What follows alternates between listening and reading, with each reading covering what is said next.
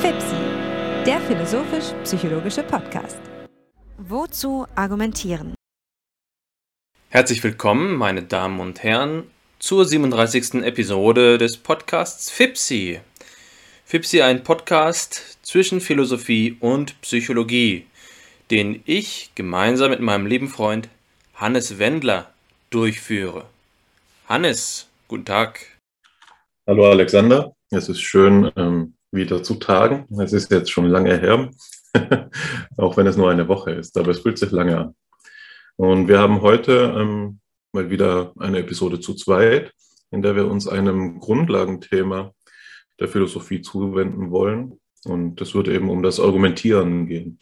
So ist es. Dieses Thema haben wir uns vorgenommen. Ich denke gerade auch noch über die Migrationsströme nach, die hier FIPSI in den letzten Wochen äh, immer wieder durchgemacht hat. Fast in jeder Folge eine neue Konstellation. Jetzt bin ich gerade in Niedersachsen und du bist ähm, in Baden-Württemberg. Davor waren wir in Italien und so weiter und so fort. Also ähm, Fipsi ist tatsächlich unterwegs momentan, aber das hält uns nicht davon ab, uns an einem gemeinsamen Ort im Geiste aufzuhalten. Einem Ort, den wir ähm, gemeinsam erschließen, der auch ausdehnungslos ist, ja, also höchstens metaphorisch ein Ort ist, nämlich der Ratio, dem Logos. Und diesen Logos wollen wir uns heute etwas genauer anschauen. Eine Episode, die einmal mehr weniger die disziplinären Inhalte als die Form der Disziplin Philosophie und Psychologie betrifft. Wir fragen uns, was das Argumentieren in der Wissenschaft oder in der Philosophie eben bedeuten kann. Und unser Anhaltspunkt dafür ist zu sagen, dass Argumente etwas sind, das wir zumindest aus dem Alltag zu kennen meinen. Wir versuchen einander zu überzeugen oder zu überreden. Wir versuchen ähm, Urteile zu beeinflussen. Aber wir versuchen uns auch teilweise selbst zu beeinflussen. Uns geht es darum zu sagen, dass wir für etwas gute Argumente haben und meinen damit so etwas wie Gründe. Und da beginnt es schon terminologisch schwierig zu werden. Was ist denn der Unterschied zwischen einem Argument und einem Grund? Und das führt mich an einen Punkt, den ich mit dem Blick auf die Philosophiegeschichte immer als hervorhebenswert erlebt habe, nämlich dass man in vielen Texten, die sagen wir einmal vor 100 Jahren erschienen sind, einen recht selbstverständlichen Umgang mit einer Reihe von zentralen Begriffen der grundlegenden Logik des wissenschaftlichen Denkens vorfinden, die heutzutage nicht mehr ganz so frequentiert zu sein scheinen. Etwa Begriff, Urteil und Schluss. Eine klassische Trias, die sich insbesondere im Werk von Immanuel Kant vorfindet, die von Immanuel Kant nicht unbedingt etabliert worden ist, aber die bei Immanuel Kant eben mit dieser allgemeinen Operation des Denkens in Verbindung gebracht wird. Was man also sagen kann, ist, dass ähm, im gewöhnlichen Wissenschaftsbetrieb die formale Bestimmung unseres Denkens als Logik weniger typisch ist, als es noch vor Jahrzehnten und Jahrhunderten gewesen ist. Das gilt allerdings nicht nur für diese Seite ähm, des Argumentierens oder des Denkens, sondern es gilt insbesondere auch für die Seite der Rhetorik. Rhetorik ist eine Richtung der ähm, Philosophie, die heutzutage selten noch als ein Kerngebiet der Philosophie betrachtet wird. Rhetorik ist etwas, was wir heutzutage mit einer Kunst des Sprechens oder mit einer Technik des Sprechens in Verbindung bringen, vielleicht in der Tradition von ähm, berühmten Rednern wie Cicero, der ähm, ja für seine Reden gegen Caesar in äh, der römischen, ähm, im römischen Senat oder an anderen Stellen äh, bekannt geworden ist. Und die Idee ist dabei, wenn wir Rhetorik sagen, oftmals, dass es darum gehe, Argumente auf eine bestimmte Art und Weise vorzutragen, sodass sie in der Sprache überzeugend wirken. Also kommt es so vor, als handle es sich bei Rhetorik ausschließlich um eine Modifikation der Sprache. Aber wenn wir uns dann umschauen, was in der philosophischen Rhetorik alles behauptet wird, dann handelt es sich insbesondere eben in der ähm, aristotelischen Rhetorik nicht einfach nur um eine äh, Lehre vom Überzeugen und vom Sprechen, sondern auch um eine Lehre vom Denken, von der Art und Weise, wie Zusammenhänge dargestellt werden können und Zusammenhänge existieren. Es ist also eine Frage, inwiefern wir die Inhalte des Denkens, besser gesagt die Struktur der Inhalte des Denkens, mit der Art und Weise ihrer Präsentation in Verbindung sehen müssen. Hier zeigt sich jetzt also im historischen Rückblick sehr schnell, dass sich der Begriff des Argumentes transformiert hat. Wir haben Argumente, die klassischerweise ähm, die Substanz des Denkens betreffen und heutzutage sprechen wir vielleicht auch immer mal wieder von Argumenten als etwas, was lediglich in der Sprache stattfindet. Und das ist etwas, dem wir jetzt nachgehen wollen. Wir wollen eine grundlagenphilosophische Position ähm, entwickeln, wie wir es so oft betreiben, indem wir darauf blicken, wie das Denken sich im Argument entfalten kann. Und der Anhaltspunkt den ich dafür wählen möchte, ist eben zu sagen, dass ähm, man entweder dafür sprechen kann, dass Argumente in jeder Form des Sprechens vorliegen. Das ist etwas, was in der Sprachanalyse, in der Sprachphilosophie immer wieder als ein Rekonstruktionsversuch unternommen wird. Das heißt, man kann jeden beispielsweise alltagssprachlich gesprochenen Satz nehmen und ihn durch einen Formalismus auflösen, sodass an ihm einzelne Elemente zerfallen. Zum Beispiel ähm, die Teile eines Schlusses, die Prämissen und die Konklusion, sodass man jeden in jedem Zusammenhang gesprochenen Text, sei er nun mündlich oder schriftlich, formal daraufhin überprüfen kann, ob es sich um Begründungsverhältnisse handelt. Und das andere wäre eben zu sagen, Argumentation ist etwas, das etwas wesentlich Wissenschaftliches ist. Ja, also wir argumentieren in der Wissenschaft auf eine andere Weise, als wir es im Alltag machen würden. Und die beiden Zusammenhänge sind inkommensurabel. Sie sind nicht auf den gleichen Maßstab zu bringen. Das würde also bedeuten, dass wir im Alltag von Gründen sprechen, auf eine andere Weise oder von Argumenten sprechen auf eine andere Weise, als wir es ähm, in der Wissenschaft tun. Und auch diese Position lässt sich, selbst wenn sie auf den ersten Blick etwas missverständlich zu sein scheint oder etwas intuitionsresistent, dann lässt sich auch dafür argumentieren.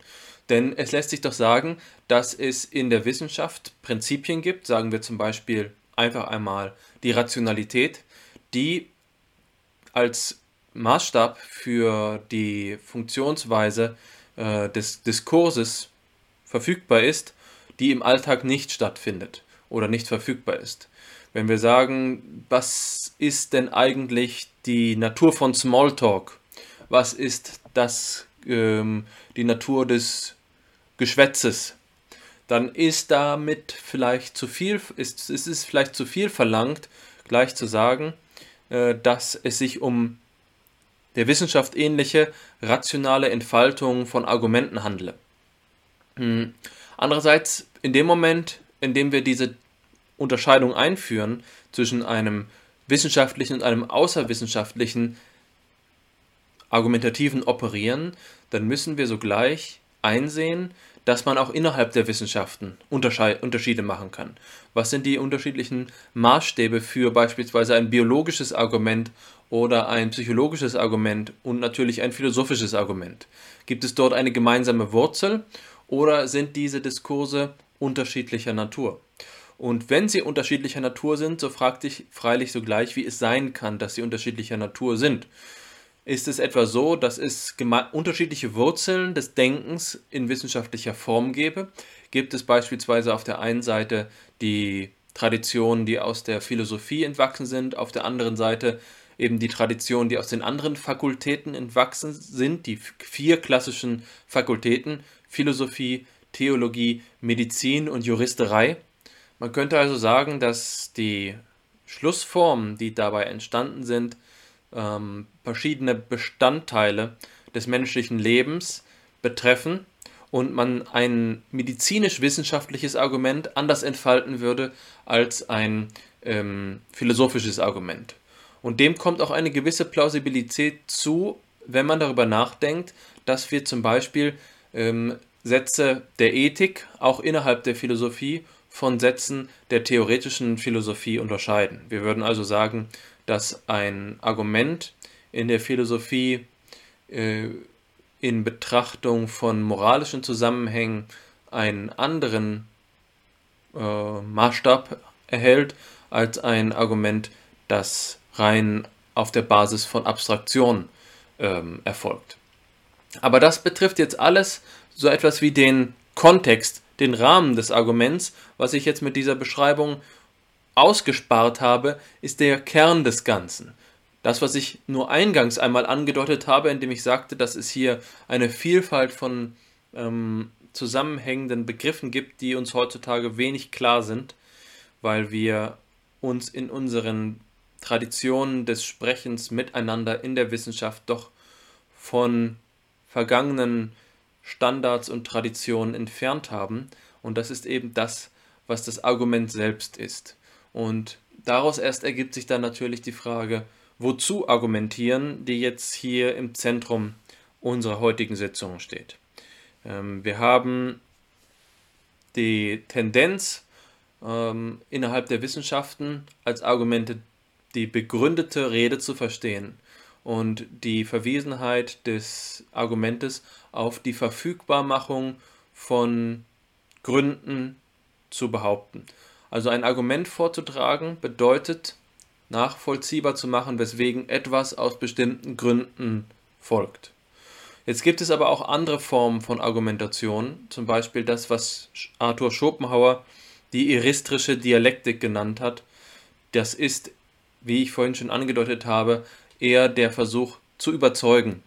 Man können, kann also einerseits die logische Seite des Argumentes von der psychologischen Seite des Argumentes unterscheiden.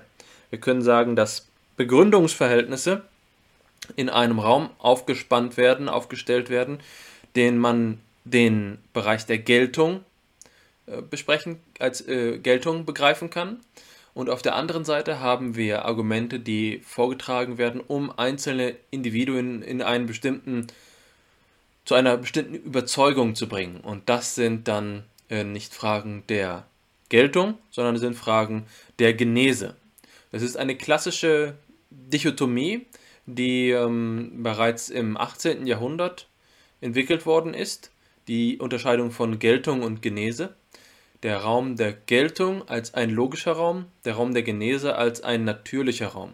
Die Psychologie ist dann eben jetzt ähm, der Bereich, in dem beides auch zu einem gewissen Grad zusammengehört. Man könnte natürlich sagen, die einfachste Art und Weise, um jemanden von einem, ähm, von einem Grund oder von einem äh, Gedankengang zu überzeugen, sei es ein, einen gültigen Gedankengang vorzutragen. Wenn das Argument stimmt, dann, ähm, wenn das Argument wahrheitsgemäß ist, dann sollte es doch recht leicht fallen. Es gibt also vermutlich eine Korrelation, aber dann gibt es auch wiederum Fälle, bei denen wir klar sehen, dass auch dann, wenn etwas wahrheitsgemäß ist, es schwer fallen kann, andere davon zu überzeugen. Und an der Stelle divergieren die beiden Perspektiven jetzt wieder. Wir haben also Argumentationen, um zu überzeugen, und wir haben andererseits Argumentationen als etwas, was versucht, logische Relationen abzubilden. Und diese logischen Relationen, das ist sicherlich jetzt der Kernpunkt der ganzen Frage nach dem Argument, diese logischen Relationen können wir in verschiedener Weise besprechen. Wir können zum Beispiel sagen, logische Relationen sind etwas, das so etwas wie die, das Gewebe der Verfassung des äh, Seins betreffen. Das heißt, der Umstand, dass 1 plus 1 gleich 2 sei, entspricht einer Tatsache oder besser gesagt eines Zusammenhangs, der so etwas wie die selbstverständliche Ordnung des Seins ist, also sagen wir einfach mal die Logik in diesem externalen Sinne, die Logik als dasjenige, was wir dann zum Ausdruck zu bringen versuchen. Aber andererseits äh, lässt sich eben auch sagen, dass formale logische Systeme nicht auf etwas Bezug nehmen wie die Ordnung des Seins, sondern für sich konstruiert werden oder ähm, in unterschiedlicher Weise formalisierbar sind. Man kann zum Beispiel über logische Argumente mit ähm, der sogenannten Aussagenlogik sprechen. Man kann auch die Prädikatenlogik oder die Modallogik verwenden. Ähm, und die klassische Art und Weise ist die syllogistische, die Syllogistik. Syllogismen sind Schlüsse, die aus drei Gliedern bestehen, zwei Prämissen und einer Schlussfolgerung. Und ähm, das ist etwas, was bereits in der Antike als so etwas wie eine formale Logik existiert hat. Aber jetzt gibt es eben unterschiedliche Widersprüche zwischen diesen verschiedenen Formalisierungsformen. Das heißt, dass Argumente, je nachdem in welcher logischen Art sie zum Ausdruck gebracht werden, auch unterschiedliches, eine unterschiedliche Geltung haben können. Je nachdem, ob die Formalisierung, das Formalisierungssystem vollständig, angemessen, richtig und so weiter und so fort ist.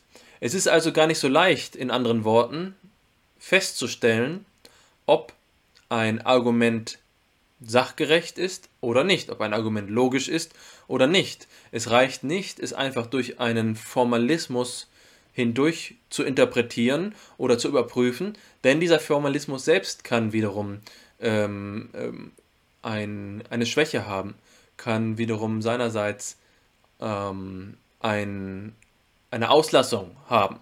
Das heißt, ähm, selbst wenn ein Argument vor einem bestimmten Maßstab einer Formalisierung als logisch oder als konsistent oder kohärent uns vorzukommen scheint, ist es denkbar, dass es aus einer anderen Perspektive betrachtet nicht so gilt. Das führt uns also an den Punkt, an dem wir darüber sprechen müssen, wie wir dem, was wir Logik nennen, am besten auf äh, die Schliche kommen, wie wir dem am besten die angemessene Form geben. Also die Frage nach der formalen Logik schlechthin. Argumente hängen also davon ab, wie wir sie formalisieren, wenn wir die logische Seite betrachten. Und diese logische Seite ist eben ähm, die eine, die psychologisch ist die andere. Und da können Sie sich natürlich jetzt schon denken, dass wenn es bereits auf der logischen, die doch so nüchtern ist, auf der logischen Seite ähm, zu solchen Schwierigkeiten kommt, bei denen die Geltung eines Arguments fragwürdig ist, auch wenn wir alles richtig machen, dann ist die psychologische Seite umso vertrackter, umso schwieriger äh, klarzustellen. Also unter welchen Bedingungen wird etwas, ein, eine Argumentation, also das Aufzeigen von Gründen, ähm, für richtig gehalten. Und das ist etwas, was selbstverständlich von situativen Zusammenhängen, von persönlichen Zusammenhängen abhängig ist. Äh, die wir jetzt, glaube ich, der Sache nach nicht nachzeichnen müssen. Das kann jeder schon ahnen. Es würde uns an die falsche Stelle bringen, nämlich so etwas wie eine Sozialpsychologie des Argumentierens. Ich will nur dieses sagen. Es gibt Untersuchungen, in denen die mögliche Kombinatorik der Syllogistik psychologisch genutzt wird als ähm, ein äh, als ein Stimulusmaterial, als ein Material für eine logische Untersuchung. Das muss man sich so vorstellen, Syllogismen, diese zwei Prämissen mit der einen Schlussfolgerung, sind ähm, möglich in, vers in verschiedenen Formen zu kombinieren. Man kann zum Beispiel sagen, ähm, Sokrates ist ein Mensch, alle Menschen sind sterblich, also ist Sokrates sterblich. Und jetzt könnte man diese, ähm, diese Sätze, je nachdem, ob wir über einen einzelnen ob wir über alle sprechen, ob wir über Negationen sprechen von diesen Quantoren. Wir könnten sagen, nicht alle. Man könnte sagen, Sokrates ist sterblich. Nicht alle Menschen sind sterblich, also ist Sokrates sterblich. Es ist die Frage, ob der Satz, ob dieser Schluss dann noch gültig ist oder ob er eben nicht gültig sei. Und das lässt sich nun psychologisch überprüfen. Wir können also alle erdenklichen syllogistischen Kombinationen aufschreiben und dann Versuchspersonen vorlegen, um sie ähm, beurteilen zu lassen, ob der Schluss richtig oder falsch sei. Und dann zeigt sich ein Verteilungsmuster davon, wie viel der nach logischen Geltungsmaßstäben richtigen Urteile oder falschen Urteile dementsprechend beurteilt werden. Und dann zeigen sich eben einige Fälle, einige Syllogismen, in denen diese Urteile, die eigentlich richtig oder falsch sind, logisch betrachtet, geltungsmäßig betrachtet, dass die in, in gegenteiliger Weise beurteilt werden.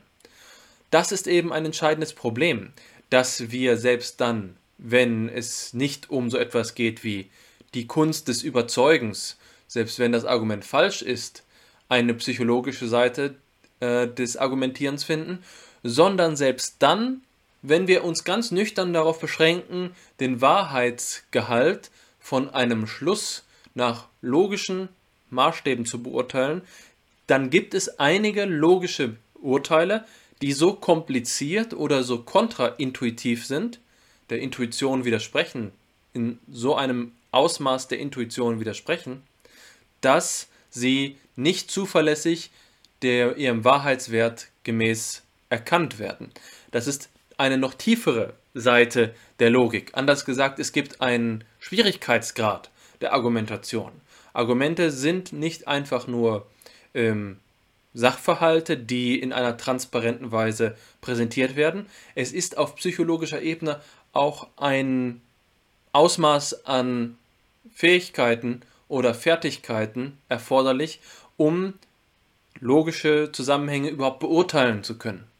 Und das ist sicherlich in keinem Fach offensichtlicher als in der Mathematik.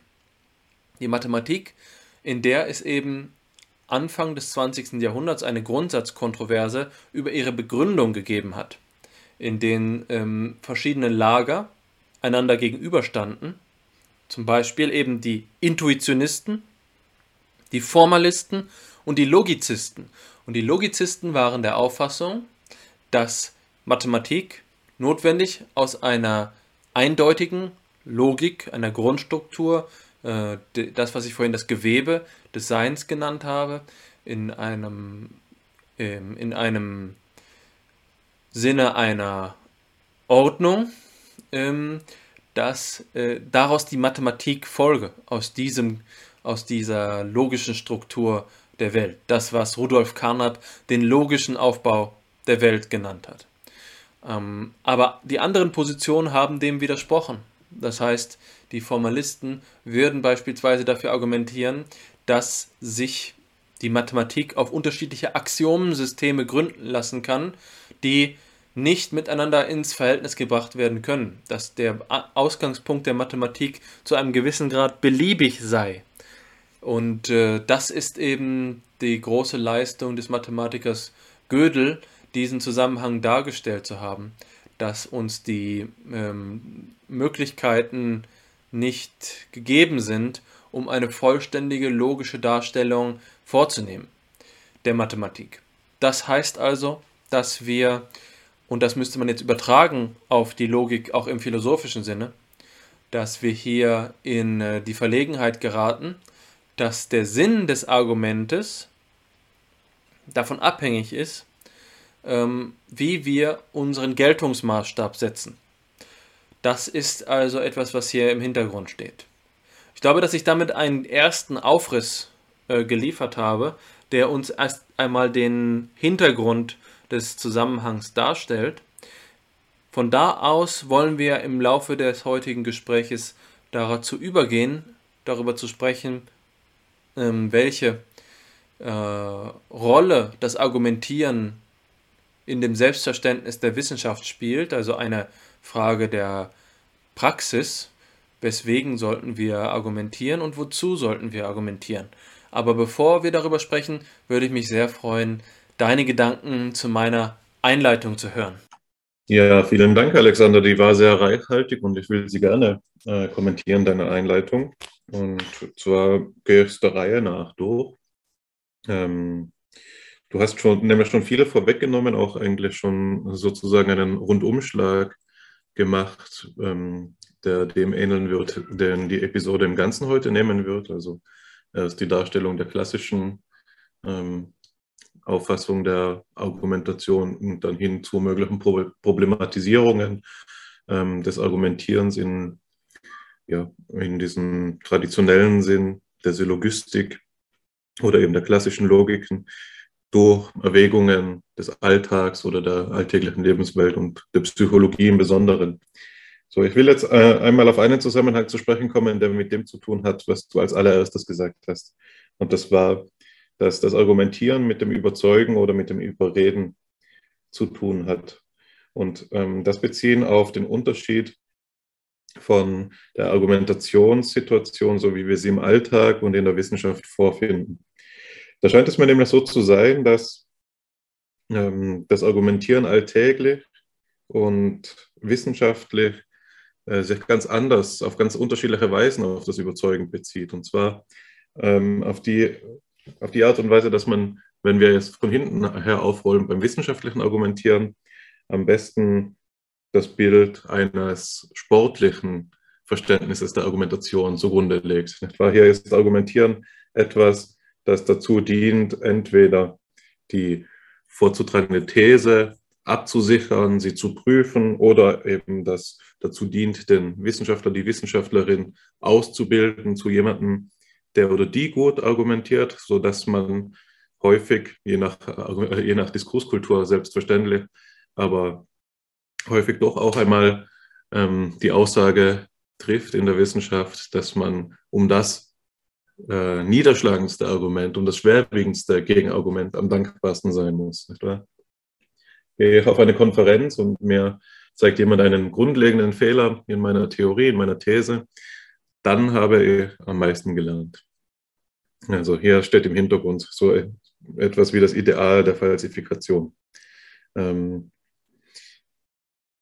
und der Informativität eben äh, von, von negativer Evidenz, äh, die größer ist als diejenige der positiven Evidenz.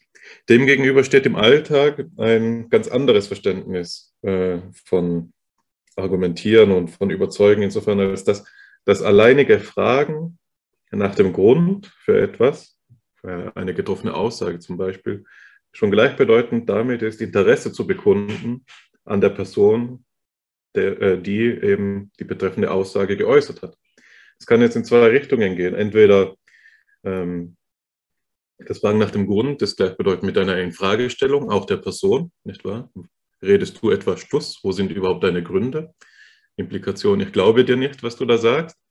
Oder aber, dass man die andere Person mag und, und dass man sich für sie interessiert. Nicht wahr? Nenn mir doch deine Gründe, ich will das genauer verstehen und du scheinst dich auszukennen. Also hier sieht man schon, dass die Person und die Argumentation sehr eng zusammenhängen. Und das kann man nochmal deutlicher an sich selbst auch feststellen, wenn man sich ähm, gewahr wird, wie häufig es doch passiert, dass jemand, der einem zustimmt in einem Argument, einem zugleich auch sympathisch wird. Wohingegen jemand, der einem widerspricht, als ruppig, unangenehm und so weiter wahrgenommen werden kann. Das sind natürlich keine universal gültigen Aussagen, aber der, der Tendenz nach oder dem Phänomen nach glaube ich nicht, dass ich hier im Dunkeln stoffere. Und jetzt, äh, wenn, man, wenn man diese Differenz noch einmal ähm, Revue passieren lässt, dann sieht man, dass die Scheidung artifiziell ist. Denn selbstverständlich sind auch Wissenschaftler und Wissenschaftlerinnen Alltagspersonen und es ist nicht die Realität, dass man auf einer Konferenz, wenn man mit einer vernichtenden Kritik auf einen Vortrag antwortet, ähm, im Nachhinein den dankbaren Handschlag erwarten darf, sondern ganz im Gegenteil. Also es droht hier der Gesichtsverlust vor der Wissenschaftsgemeinschaft, wenn man widerlegt wird. Meistens passiert das natürlich nicht, weil die Situationen des Austauschs, in denen man sich dort begibt, äh, nicht der richtige Rahmen sind, um etwas äh, letztgültig zu widerlegen oder auch nur ähm, grundlegend in Frage zu stellen, weil das hat auch was mit der Leistungsfähigkeit und Flexibilität der Sprache zu tun. Es ist mehr oder weniger einfach, wenn man rhetorisch jetzt nicht ganz unbegabt ist, alles mehr oder weniger abzumildern, für, zumindest in den Ohren derjenigen, die jetzt nicht genau zuhören und die nicht so tief im Diskurs sind. Aber das nur am Rande, das führt zu weit. Also ich will hier zeigen, auf der einen Seite, dass diese, äh, dass die, die Frage nach dieser Unterscheidung stellenswert ist. Wissenschaft und Alltag überzeugen und überreden, ähm, weil sie doch zu einem gewissen Grad artifiziell ist. Oder man könnte sagen, bloß analytisch. Es entspricht dieser, dieser Unterscheidung zwar auch ein Phänomenbereich, aber ich glaube, dass es schwierig sein wird, einen konkreten Fall zu finden, in dem bloß das eine und gar nicht das andere auftritt. Also so viel dazu. Das nächste, das ich kommentieren will, ähm, betrifft den Unterschied, den du geöffnet hast zwischen der logischen und der psychologischen Seite des Argumentierens. Und da hast du ganz zu Recht darauf hingewiesen, dass das im engen Zusammenhang steht mit der Frage nach der Sachgerechtigkeit und dem Formalismus, sodass eben das, das Beispiel, das du genannt hast, äh, für mich sehr einleuchtend war, dass es Schlüsse gibt, insbesondere in der Mathematik oder im mathematischen Argumentieren, die äh, konsistent, kohärent und so weiter sind, all, alles ähm, also aus konsistenten, kohärenten Theorien äh, resultieren, sodass sie eben auch wahrheitskonservativ gefällt werden können und dennoch für uns nicht nachzuvollziehen sind, nicht intuitiv zugänglich sind aufgrund ihrer übergroßen Komplexität. Und ich glaube, dass wir aufgrund Lage dieses ähm, Zusammenhanges eine Tendenz in der psychologischen Forschung äh, besser verstehen können, so wie sie verkörpert wird, eben durch Ideen wie die von äh, Waystons Selektionsaufgabe oder von Kahnemann und Tverskis Heuristics and Biases Forschung. Ich gehe mal auf Waystons Selektionsaufgabe kurz ein, weil ich glaube, dass sie die weniger bekannte sein wird von beiden. Die Selektionsaufgabe ähm, ist ein Klassiker der Denkpsychologie, der Beforschung der Rationalität durch die Psychologie, in der Probanden vor eine einfache Aufgabe gestellt werden. Äh, und zwar, sie sollen, ich, ich habe das gerade hier offen und beschreibe es Ihnen mal kurz den Zuhörern. Sie werden vor die Aufgabe gestellt, eine These zu überprüfen. Die These lautet, wenn die Karte, also es gibt vier Karten, äh, die Karten zeigen zweimal einen Buchstaben A und B und zwei Zahlen, 4 und 7. Und jetzt wird die These über diese Karten aufgestellt. Wenn die Karte auf einer Seite einen Vokal hat, dann hat sie auf der anderen Seite eine gerade Zahl. Wie gesagt, die Karten zeigen A, B, 4 und 7. Das heißt einen Vokal und eine gerade Zahl.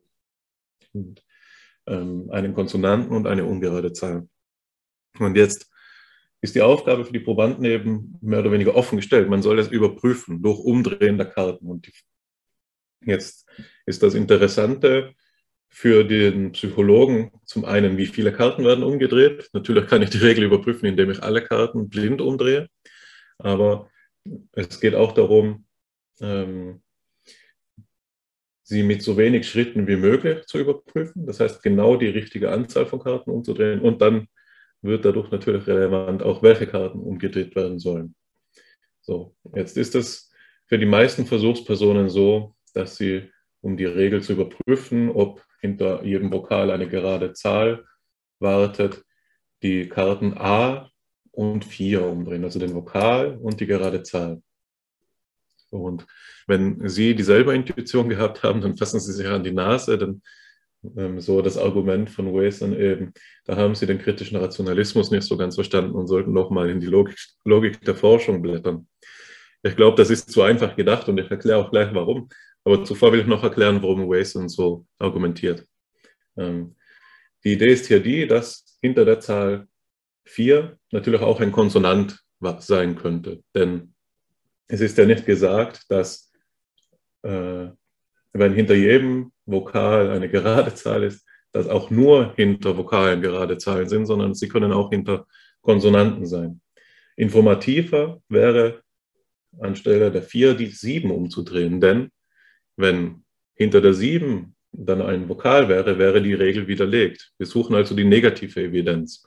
Wir müssen versuchen, Theorien zu widerlegen, um eben äh, informative ja, Versuche durchführen zu können.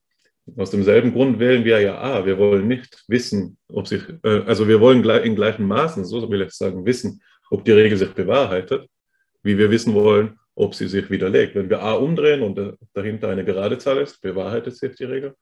Aber wenn dahinter eine ungerade wäre, würde sie sich ähm, widerlegen lassen. So, und jetzt ähm, will ein, zwei Gründe dafür ne-, nennen, warum das Ganze zu einfach argumentiert ist, wenn man sagt, hier verstehen Sie den kritischen Rationalismus nicht. Das hat damit zu tun, dass, also wenn man die andere Entscheidungsalternative gewählt hat, die eben die meisten Probanden wählen. Das hat in der Forschung zu einigen Replikationen geführt, beispielsweise unter anderen Versuchsaufbauen, in denen ökologisch validere Settings gewählt werden, etwa wenn es um ähm, das Auswählen von Briefen geht mit Absendern und so weiter. Also einfach um Situationen, die nicht so artifiziell gekünstelt äh, sind, dann schneiden die Versuchspersonen im Durchschnitt besser ab. Also es hat hier auch etwas mit der Ungewohntheit des Kontexts zu, zu tun, dass man selten sich vor so abstrakte Denkaufgaben gestellt sieht. Und dann auch noch, dazu kannst du sicher viel sagen, Alexander, dass es auch nicht selbstverständlich ist, dass man hochmotiviert an so einer Aufgabe arbeitet, die eben doch auch diesen rationalistischen Charakter hat. Der andere Grund ist für mich, dass hier ähm, ein Bild von Rationalität propagiert wird, das dem der Intuition widerstreitet. Das ist für mich auch die Richtung, in die Kahnemann und Tversky argumentieren, indem sie eben auch ähnlich ähm, ja, doppelbödige Experimente am Probanden herangetragen haben und immer wieder aufgezeigt haben, dass eben Menschen nicht so gut in der Lage sind, wie man gemeinhin zu neigen, äh, zu glauben geneigt sein mag, wenn man aus der Entscheidungstheorie herkommt, die ja der Ökonomie nahe steht und in ihrem Zentrum ein Rationalitätsaxiom enthält, dass Menschen aber tatsächlich sehr einfache Schlüsse nicht vollziehen können, etwa den Modus Tollens oder dass sie sehr einfache Sampling-Aufgaben nicht korrekt bewältigen können und so weiter, sondern dass Menschen eben gebiased argumentieren und, um Kahnemanns Sprache zu verwenden, damit eben eher intuitiv verfahren. Das heißt, sie operieren häufiger auf System 1-Ebene als auf System 2-Ebene. System 1 ist die Ebene, auf der wir aus dem Bauch heraus emotionale, schnelle Entscheidungen treffen. System 2 wäre die, wo wir rational, wohlerwogen ähm, Gründe betrachten und dann Schlüsse ziehen. Etwa. Und Kahnemann führt viele der Fehler eben darauf zurück, dass wir System 1 Prozesse anwenden, wo System 2 Prozesse gefordert werden. So. Äh, ich glaube, dass diese Gegenüberstellung der Rationalität als das nicht intuitive und ich sage es jetzt mal verkürzt, der Emotionalität als das intuitive ähm, verkürzt ist. Und dass wir hier ähm, etwas Besseres anbieten müssten, um überzeugen zu können. Also ich glaube, dass äh, der Gigerenzers Ansatz zum Beispiel, ohne darauf jetzt in, in noch viel größerer Tiefe eingehen zu wollen, vielversprechender ist, wenn er eben auch aufzeigt, dass gerade das intuitive Schließen häufig adaptiv ist, nicht wahr? Also auf eine geradezu optimale Weise an die Umgebungen angepasst ist, in denen wir tatsächlich als Menschen Entscheidungen treffen. Gigerenzer ist berühmt geworden für die Idee der Adaptive Toolbox, die in etwa darauf hinausläuft, dass es Entscheidungskontexte gibt, in denen die Heuristiken, aufgrund derer wir häufig Fehler begehen, in diesen abstrakt konstruierten logischen Aufgaben, de facto bei lebensveränderlichen Aufgaben sogar noch effizienter sind als konstruierte Algorithmen, eben weil sie weniger Schritte brauchen und so weiter und trotzdem zum richtigen Ergebnis kommen mit eben einigen Randfällen, wo Fehler auftreten. Genau, das wäre mein zweiter Kommentar und jetzt will ich nur noch einen letzten machen und ähm, den will ich anhand des mitgebrachten Materials vollziehen. Denn ich glaube, dass es äh, sinnvoll ist, wenn wir schon über Syllogistik und über ähm, das kantianische Begriffs, die kantianische Begriffstrias von Begriff, Urteil und Schluss sprechen, uns jetzt einmal in Ruhe anzuschauen, wie denn das Argumentieren in der Philosophie aufgeschlüsselt wird. Und ein Locus Classicus in diesem Zusammenhang ist der von Wolfgang Detel geschriebene Band in der Reklamreihe zu den Grundkursen der Philosophie zur Logik. Ich zitiere das kurz, weil ich eben anhand dieses Zitats dann einen, einen dritten erweiterten Kommentar zum Thema der Argumentation entwickeln kann. Und weil wir dann da, dadurch jetzt auch das nötige begriffliche Rüstzeug zur Hand bekommen, um weiterzudenken. Dettel schreibt, wenn wir uns darauf einlassen, zu versuchen, unsere eigenen Meinungen so gut wie möglich zu begründen und dies auch von unseren Gesprächspartnern erwarten, wenn wir also das Spiel des Gebens und Forderns von Gründen spielen, dann bewegen wir uns im logischen Raum der Gründe, nicht im Reich der Natur, als Reich der Naturgesetze. Einer der umfassendsten und interessantesten Begriffe von Bildung, der an die Verwendung des altgriechischen Wortes Paideia anknüpft, ist, dass Bildung darin besteht, aus dem Trudeln durch das Reich der Natur in den logischen Raum der Gründe einzutreten und uns auf diese Weise zu disziplinieren. Wir öffnen uns so einer konstruktiven Kritik und damit einer Verbesserung unseres Standpunktes. Die zentrale Idee der Argumentation ist, dass wir eine gegebene Behauptung, die, die Konklusion, durch Angabe weiterer Behauptungen der Prämissen dadurch begründen, dass wir zeigen a, dass die Prämissen wahr sind und b, dass wenn die Prämissen wahr sind, auch die Konklusion wahr ist und wir doch zumindest äh, oder wir doch zumindest gute Gründe dafür haben, die Konklusion für wahr zu halten. Ein Argument, das heißt ein Schluss, ist eine Begründung einer Aussage oder allgemein eines Satzes K, Konklusion, durch andere Aussagen oder Sätze, P bis Pn, das heißt die Prämissen, sodass aus den Prämissen die Konklusion folgt. Jede, jeden Prämissen und die Konklusion bezeichnet man als Teilaussage oder Teilsatz des Arguments. So, hier endet das Zitat, das uns ähm, verschiedene formale Hinweise darauf gibt, was wir unter dem Argumentieren zu verstehen haben.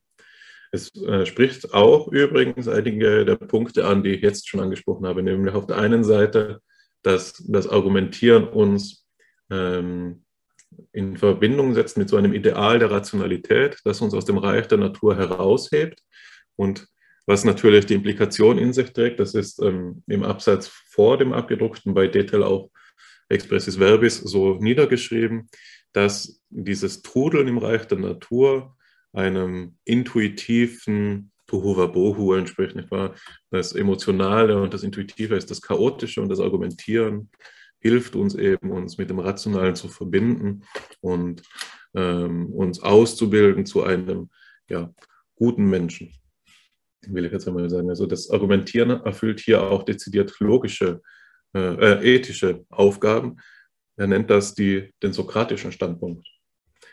Und das klingt in diesem Zitat, wie es hier abgedruckt ist, und das ist der Punkt, den ich noch anschließen wollte, so wie ich ihn angekündigt habe, dadurch zum Ausdruck, dass hier das Wort Paideia steht, also das Wort der Bildung. Und Paideia ist eben im Altgriechischen ähm, ein Begriff, der nicht nur mit der Erziehung der Kinder zusammenhängt, sondern einen wesentlichen Bezug zum Wertvollen, zum Wertigen aufweist, sowohl für die Person als auch für die Sache. Also diese Form der Bildung ist hier eine, die konnotiert ist mit einer Hinwendung des Menschen hin zum Maßgeblichen und einer Unterstützung dabei, die sogenannte Arete auszubilden. Mit der Arete ist die Vortrefflichkeit gemeint, also entweder die Vortrefflichkeit der Sache, insofern als dass man sie dem Maßgeblichen, wirklich Wichtigen zuwendet, nicht, ähm, sagen wir, Katzenvideos auf YouTube schaut, sondern eben über Politik und und Staatsführung nachdenkt beispielsweise. Oder eben bezogen auf die Person die Tüchtigkeit also, ähm, betrifft, sodass äh, die Arete für die Person so etwas wie die Vortrefflichkeit des Menschen meint. Durch die Paideia soll somit die Seele zu ihrer Bestform gebracht werden. Also es weist hier einen ähm, klaren Weltbezug auf. Ein Hinaufstreben zum Guten und Wolfgang Detel setzt das Argumentieren hier eben als dasjenige, als diejenige Technik, als dasjenige Tun an, das uns dazu befähigt, uns in, zu dieser Bestform hin zu disziplinieren, wie er sagt.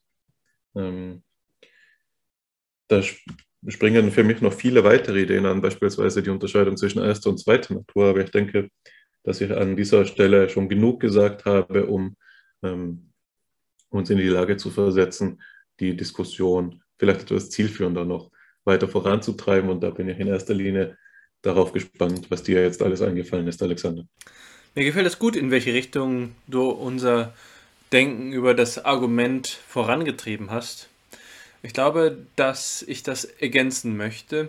Ähm, du hast über die den Versuch gesprochen, die verschiedenen Grenzen zu ziehen und wie es teilweise eben nicht ideale gelingen kann, beispielsweise den wissenschaftlichen Diskurs vom Alltagsdiskurs abzugrenzen, weil eben auch Wissenschaftlerinnen und Wissenschaftler Menschen sind, als Menschen aus einem alltäglichen Vollzug heraus auf die ähm, Wissenschaft blicken, nicht als Agenten, nicht als ideale äh, Repräsentanten einer Vernunft, äh, die von dem eigenen Standpunkt abblicken kann, von dem persönlichen Standpunkt abblicken kann, von dem auch von dem eben bürgerlich-sozialen Standpunkt abblicken kann.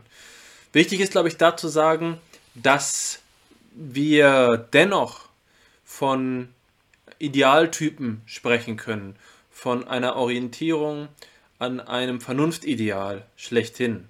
Und äh, zugleich kann man sagen, dass diese Idealität des Diskurses sozusagen das Sinnbild einer reinen Objektivität in der Wissenschaft wiederum von verschiedenen Perspektiven aus ähm, unterschiedlich ausfällt. Sagen wir einfach einmal den be bekannten und äh, berüchtigten Text von Jürgen Habermas ähm, über die über das kommunikative Handeln, die Theorie des kommunikativen Handelns, in denen instrumentelle Vernunft und kommunikative Vernunft einander gegenübergestellt werden. Die Idee wäre jetzt hier also zu sagen, dass sich Argumentationsschemata, Argumentationen, also die Verbindung von Argumenten zu Gedankengängen, dass die sich je nachdem, was wir jetzt für ein Ideal für, die, für den jeweiligen wissenschaftlichen Diskurs aufstellen, erneut idealiter anders verhalten. Sagen wir, wie wäre es denn, wenn Wirtschaftswissenschaftler und Wirtschaftswissenschaftlerinnen lediglich äh, im Sinne des kommunikativen Handelns sprechen und nicht im Sinne der instrumentellen Vernunft. Das ist also eine, ähm, eine Schwierigkeit, äh, vor die man sich gestellt sieht, wenn man diese unterschiedlichen Muster betrachtet. Das heißt, und das scheint mir jetzt die Antwort zu sein, und das liegt auch schon in etwas an, was du selbst gesagt hast, dass die Idee der Argumentation selbst als Form, als bloße Form für Gedanken, Ausdruck oder Gedanken selbst nicht unabhängig vom Inhalt sein kann. Und das wird für mich am Beispiel ähm, des Unterschiedes zwischen deduktiver und induktiver Logik, sogenannter deduktiver und sogenannter induktiver Logik ähm, sichtbar. In empirischen Wissenschaften wie der Psychologie fällt die Argumentation oftmals induktiv aus.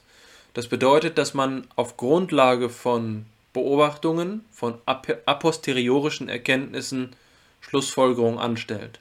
Während deduktive Logik wahrheitserhaltende Logik ist, also wahrheitserhaltende Logik insofern, als die ähm, als, als dass die Geltung der Schlussfolgerung bereits in der Kombination der Prämissen angelegt ist. Ein typisches Beispiel für ein induktives Argument ist der Analogieschluss. Wenn wir sagen, dass sich, ähm, ähm, sagen wir einfach mal, äh, die Natur zur Kultur so verhalte wie der Mensch zum Tier. dann ist das eine Analogie, die ich gebildet habe und dass ähm, man daraus jetzt schlussfolgern kann, dass Relationen, die zwischen Mensch und Tier gelten, auch für Natur und Kultur gelten. Das ist etwas, was sich nicht aus den Begriffen selbst ergibt, sondern von dieser Analogie, von dieser Induktion, von dieser Beigabe ähm, abhängig ist. Und dann gibt es natürlich das Induktionsproblem, das ein wesentliches Problem der Wissenschaftstheorie ist, wie insbesondere Karl Popper ja auch dargestellt hat, das eigentlich dazu führt, dass alle induktiven Schlüsse kategorisch aus einem Blickwinkel der rein ähm, philosophischen Reflexion heraus fragwürdig sind. Fragwürdig insofern, als man dann sagen könnte, dass keiner dieser empirisch gewonnenen Sätze für eine philosophische Argumentation ausreichend wäre, wenn sie den Anspruch der Notwendigkeit vertreten will, wenn sie ähm, apodiktisch ist, wenn sie also den, die, den Anspruch vorträgt, dass ihre Ergebnisse aus dem Wesen der Sachen selbst folgern, folgern und nicht stattdessen darauf angewiesen sind, dass ähm, sich die empirischen Verhältnisse tatsächlich exakt so bewahrheiten, wie sie beobachtet worden sind. Das bedeutet jetzt also aber zugleich, dass die deduktive Logik, die wahrheitserhaltende Logik für die Sachgebiete, in denen sich Analogieargumente oder andere empirische, äh, induktive Argumente aufdrängen, unter Umständen nicht die ähm, ausreichende Reichweite hat, um dort zu Erkenntnissen zu führen. Wenn wir jetzt Beobachtungen über das Verhalten beispielsweise von Tieren oder sagen wir einfach mal über die Konfiguration des Nervensystems anstellen, dann sind das Sachgebiete, auf denen wir keine analytische Basis haben, von der aus wir Wahrheitserhalten schließen könnten.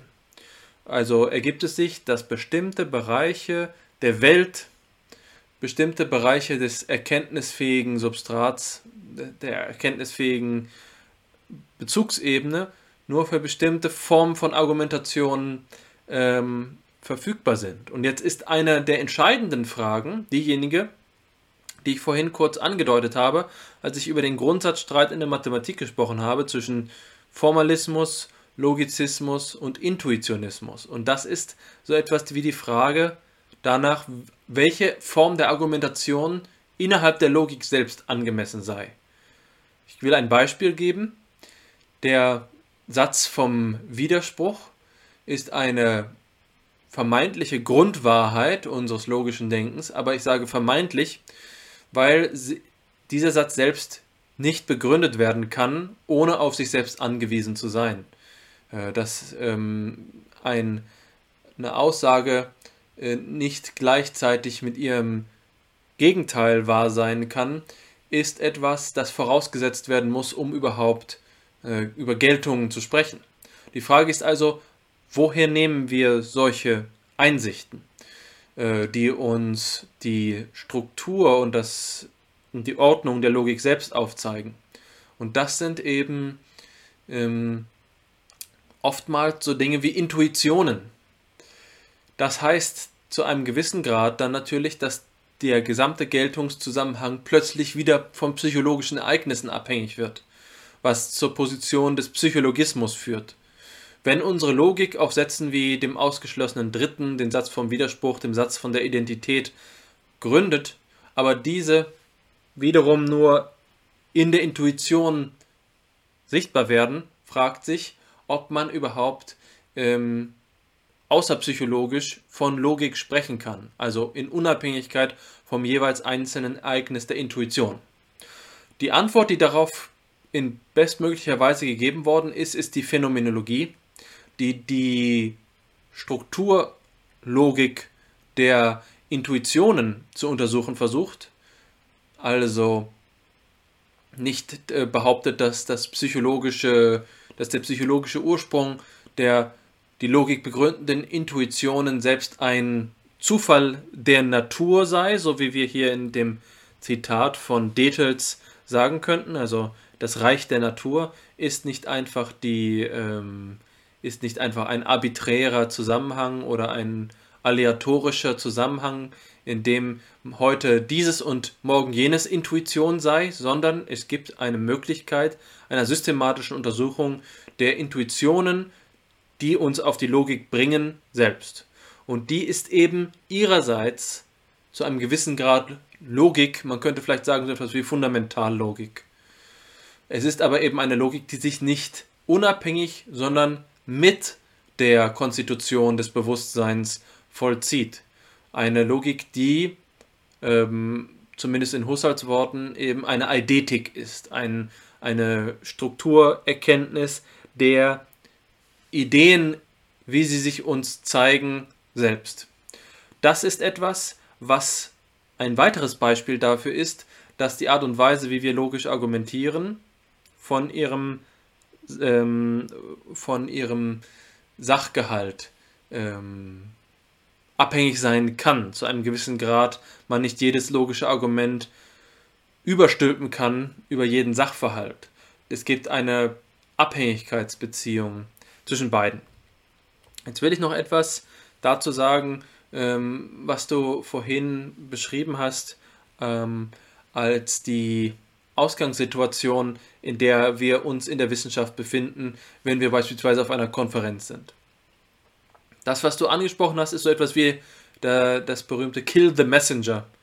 Äh, die Idee, dass mh, derjenige, der uns in unseren Gedanken zu widerlegen strebt, eben jemand sei, der unser Feind ist und den wir deswegen äh, verachten müssen. Und äh, letztlich ist vermutlich hier eine notwendige Beziehung, die äh, dazwischen besteht, dass wir eben den Diskurs, den wir führen, nicht ohne den individuellen Standpunkt begründen können. Das Ideal des ähm, Diskurses ist diese Objektivität, von der ich gesprochen habe, eine reine Rationalität, ein sich selbst entfaltendes Denken, für, den, für das die, ähm, die einzelnen Wissenschaftlerinnen und Wissenschaftler nur so etwas wie Träger sind, das sich aber selbst ergibt und vollkommen äh, unabhängig von der jeweils subjektiven Perspektive auf den Zusammenhang ist. Aber das führt uns eben an den Punkt, den wir hier jetzt auch gut mit Detel ausführen können, dass wir eigentlich immer fragen müssen, Gründe wofür? Gründe wofür? Und die Antwort ist oft diejenige, die Popper geben würde, ja, hm, das sind eben Sachverhalte, das sind Strukturen, das sind Zusammenhänge, die in einer dritten Welt erfolgen, in einem Reich der Ideen, äh, die in, der, in dem sich die Probleme der Wissenschaft zeigen und fügen so etwa wie wir uns das vorstellen, wenn wir über die berühmten Probleme der Mathematik sprechen, auf die hohe Beträge ausgelost sind, wie auf ein Kopfgeld. Also Probleme, die allem Anschein nach nicht gelöst werden können, aber jemand, der sie dann zu lösen bereit ist, der würde äh, der Mathematik ein, ähm, eine große äh, Erweiterung zuführen. Das ist die Situation, bei der wir sagen würden, der Mensch ist lediglich ein Entdecker in einem schon vorstrukturierten logischen Feld. Das, was ich vorhin das Gewebe genannt habe, diese Ordnung des Seins nach der, nach der Maßgabe der Logik. Und so stellt man sich das teilweise vor. Aber anders gesagt lässt man sich auch davon, lässt es sich auch davon sprechen, dass das wiederum davon abhängig ist, dass diese Probleme überhaupt für jemanden sein können. Wir, die Frage ist also, was ist die Stellung des Subjektes in diesem Zusammenhang? Ist das Subjekt auf der Seite äh, eines rezeptiven, außerhalb der Logik stehenden Pols, der nur versucht, darauf zuzugreifen und möglichst tief in die Logik einzudringen? Oder ist Logik vielmehr so etwas wie dasjenige, diejenige Ansicht der Welt, nämlich die Geltungsansicht der Welt, die sich für uns ergibt. Man könnte also sagen, Probleme der Mathematik sind vielleicht für Gott keine Probleme. Das bedeutet nicht, dass die Eigenheit der Probleme bloß eine subjektive Konstruktion sei. Es bedeutet aber, dass die Problemkonstitution wesentlich vom Subjekt abhängig ist. Anders gesagt, die ähm, Welt, die sich uns logisch erschließt, erschließt sich noch immer uns und deswegen sind all diese Probleme auf uns relativ, auch wenn sie trotz dieser Relativität für sich logisch sind. Also nicht ähm, anders sein könnten, wenn wir uns das zum Beispiel anders vorstellen. Die Frage, ob 1 plus 1 wirklich 2 sei, ist eine Frage in dieser dritten Welt, ohne Zweifel. Aber äh, diese Frage ergibt sich für ähm, unter Umständen eben diese klassische Regulativität eines, einer göttlichen Vernunft, ergibt sich dort nicht. Und in dem Moment ist es doch wiederum so, dass wir sagen, dass wir uns in dem logischen Diskurs immer auch selbst mitentdecken müssen. Unter Umständen bedarf ähm, diese idealisierte Position eines Gottes keiner Argumentation, weil alle synthetischen Einsichten a priori erfolgen können. Das heißt, alle äh, die Fälle, bei denen wir als endliche Existenzen zweifeln, argumentieren und Gründe abwägen müssen, sind für so eine Perspektive bereits erschlossen. Und dementsprechend könnte man auch sagen, um den logischen Zusammenhang zu verstehen, ähm, reicht es nicht, das Ideal eines objektiven Diskurses äh, aufzustellen, denn dieser objektive Diskurs vernachlässigt seine eigene Begründung. Anders gesagt, wenn das Ideal maximaler Objektivität erreicht wäre, dann wäre der Diskurs mit der göttlichen Perspektive identisch und wir müssten uns eigentlich über gar nichts mehr unterhalten. Die Begründung äh, für einen logischen Diskurs, der auf die Gegenstände bezogen ist, der die Gegenstände ernst nimmt, die, über die er spricht, die nicht nur den logischen Diskurs überstülpt, ist auch eine Logik, ähm, die die Grundlegung der eigenen Sachfragen in beispielsweise der Werthaftigkeit des jeweiligen Sachverhalts wiederum berücksichtigt. In dem Zusammenhang würde ich also philosophisch dafür plädieren, die ähm, formale Logik nicht als ein bloßes äh, autonomes und autarkes Glasperlenspiel zu verstehen, das keinen Bezug zu einer Materialität der Probleme, die mit ihr behandelt werden, hätte. Die Logik entfaltet sich auch in ihrer Reichweite in Abhängigkeit von der anthropologischen Ausgangslage, die ähm, ihr gegenübergestellt ist oder ähm, in der sie sich entfaltet. Das ist also mein, ähm, meine Perspektive. Damit habe ich jetzt auch schon wieder einen ganzen, ganzen langen Redebeitrag geleistet. Ich will Ihnen nur noch mit einer kurzen Ergänzung ähm, zu dem, was du die Wason Selection Task ähm, genannt hast oder was man die Wason Selection Task nennt, abschließen. Und das ist etwas, was das Ganze noch einmal zu illustrieren hilft. Vielleicht auch etwas jetzt ähm, zur Abwechslung zu meiner vorherigen Argumentation etwas leichteres, leichtere Kost. Und das ist ähm, ein Beispiel, wie man die Waste and Selection Task in anderer Form vortragen kann. Und das ist etwa so. Hm, ich zähle, ich zähle eine Zahlenreihe auf, die ist 1, 2, 4, 8. Und jetzt gebe ich, das habe ich zum Beispiel schon in meinen Seminaren gemacht, dem Publikum die Möglichkeit, weitere Zahlen vorzuschlagen, um die Reihe fortzusetzen. 1, 2, 4, 8 ist die Reihe. Und oftmals kommt als nächster Vorschlag die Zahl 16 und dann die Zahl 32 und so, und so weiter. Aus dem Gedanken einer Serialität. Um, ähm, und in jedem Fall würde ich sagen, dass die Fortsetzung der Reihe richtig ist. Und dann ähm, stelle ich die Frage, was ist die Regel, nach der ich diese Reihe konstruiert habe? Und die Vermutung ist dann wiederum oft, ja, die Verdopplung der vorherigen Zahl. Und meine Antwort wäre nein, das ist nicht meine Regel. Ähm, Und äh, in dieser Art und Weise ähm, lässt sich nachvollziehen, dass eine, die Idee einer Regel oft nicht äh, falsifiziert wird, sondern eher bestärkt wird, was eben auch psychologisch wiederum so erklärt werden kann, dass der, der Anhaltspunkt für unsere eigene äh, Gedanken oftmals ist, die Weltsicht zu bestätigen, die eigene Kon die Konsistenz der eigenen Perspektive zu unterstützen, statt sie in Frage zu stellen.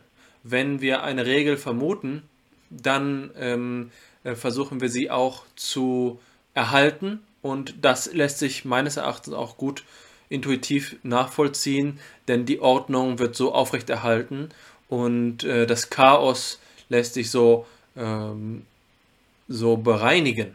Aber es ist zugleich eben die Tendenz, die man als ein Bias, genau im Sinne dieses Programms, das du vorhin erwähnt hast, von Tversky und Kahnemann ähm, bezeichnen kann, nämlich die Tendenz des Menschen, mir fällt gerade der englische Name dafür nicht ein, vielleicht kennst du ihn, ähm, mehr Regeln zu vermuten oder die, das eigene Erleben als regelhafter zu interpretieren, als es tatsächlich ist. Die Reihe, die mir vorgeschwebt hat, ist zwar auch regelhaft, aber es ist nicht die Regel, die uns sozusagen äh, in den Geist schießt und vor allen Dingen ist es auch nicht die Regel, die die gleichen ähm, Informationsgehalt hat. Die Regel ist einfach, die nächste Zahl muss eine größere Zahl sein. Es könnte also auch genauso gut 9 oder 900.000 sein, die nächste Zahl. Ähm, aber äh, wie Sie schon schnell sehen, ist das eine Regel, die so trivial und beliebig ist, dass man äh, sie kaum eine Regel nennen kann. Es ist einfach nur ein sozusagen ein Weiterzählen oder ein, eine, eine beliebige Zahl auswählen, die größer ist. Weswegen man äh, doch auch schnell sehen kann, dass die Vermutung einer spezifischeren Regel naheliegend ist. Und das ist genau das, was du beschrieben hast über die Ways and Selection Tasks den Umstand, dass äh, hier die Karten ausgewählt werden, die, ähm, die der Regel entsprechen, könnte so etwas wie der Tendenz entsprechen, dass wir die Regeln, die wir vermuten, eher erhalten, zu erhalten suchen, sodass sich es uns ermöglicht, unsere Umwelt nach Regeln zusammenzufassen oder, um es in Begriffen der Systemtheorie zu sagen, um Komplexität zu reduzieren. Das scheint eines der Motive dahinter zu sein. Aber diese Erklärungen sind wie bei vielen psychologischen Erklärungen eben induktive Argumentation und deswegen auch wieder hinfällig. Insofern ähm, kommen wir genau an den Punkt zurück, äh, bei dem ich eingesetzt habe. Die logische Argumentationsweise ist ihrem Inhalt gegenüber nicht leicht gültig. Und äh, wenn ich es richtig sehe, führt das auch gut zur zweiten Quelle über, die du uns mitgebracht hast. Ich will dich jetzt nicht dazu auffordern, sie gleich zu lesen. Ich will dir erst die Gelegenheit äh, geben, meine Aussagen zu kommentieren, aber ich ahne sie schon am Horizont. Ich dachte mir auch schon jetzt deine, während deines Beitrages, dass die zweite Quelle gut vorbereitet ist. Und ich will sie aber auch, wie du vermutest, noch kurz hinten anreihen. Es wird nicht weiter schwierig sein, diesen Bogen dann äh, neu zu spannen für mich. Äh, worauf ich ähm, zunächst zu sprechen kommen will, ist den Unterschied, den du gemacht hast zwischen deduktiver und induktiver Logik. Nicht wahr? Als auch einem Unterschied, der äh, mit verschiedenen Arten und Weisen Wissenschaft zu betreiben oder wissenschaftlicher Disziplinen im Allgemeinen in Zusammenhang gebracht werden kann. Sodass man assoziativ sagen könnte, dass deduktive Logik eher auf Seite der nomothetischen Wissenschaften steht, wohingegen die induktive Logik eher auf Seiten der ideografischen Wissenschaften steht, nach Windelband.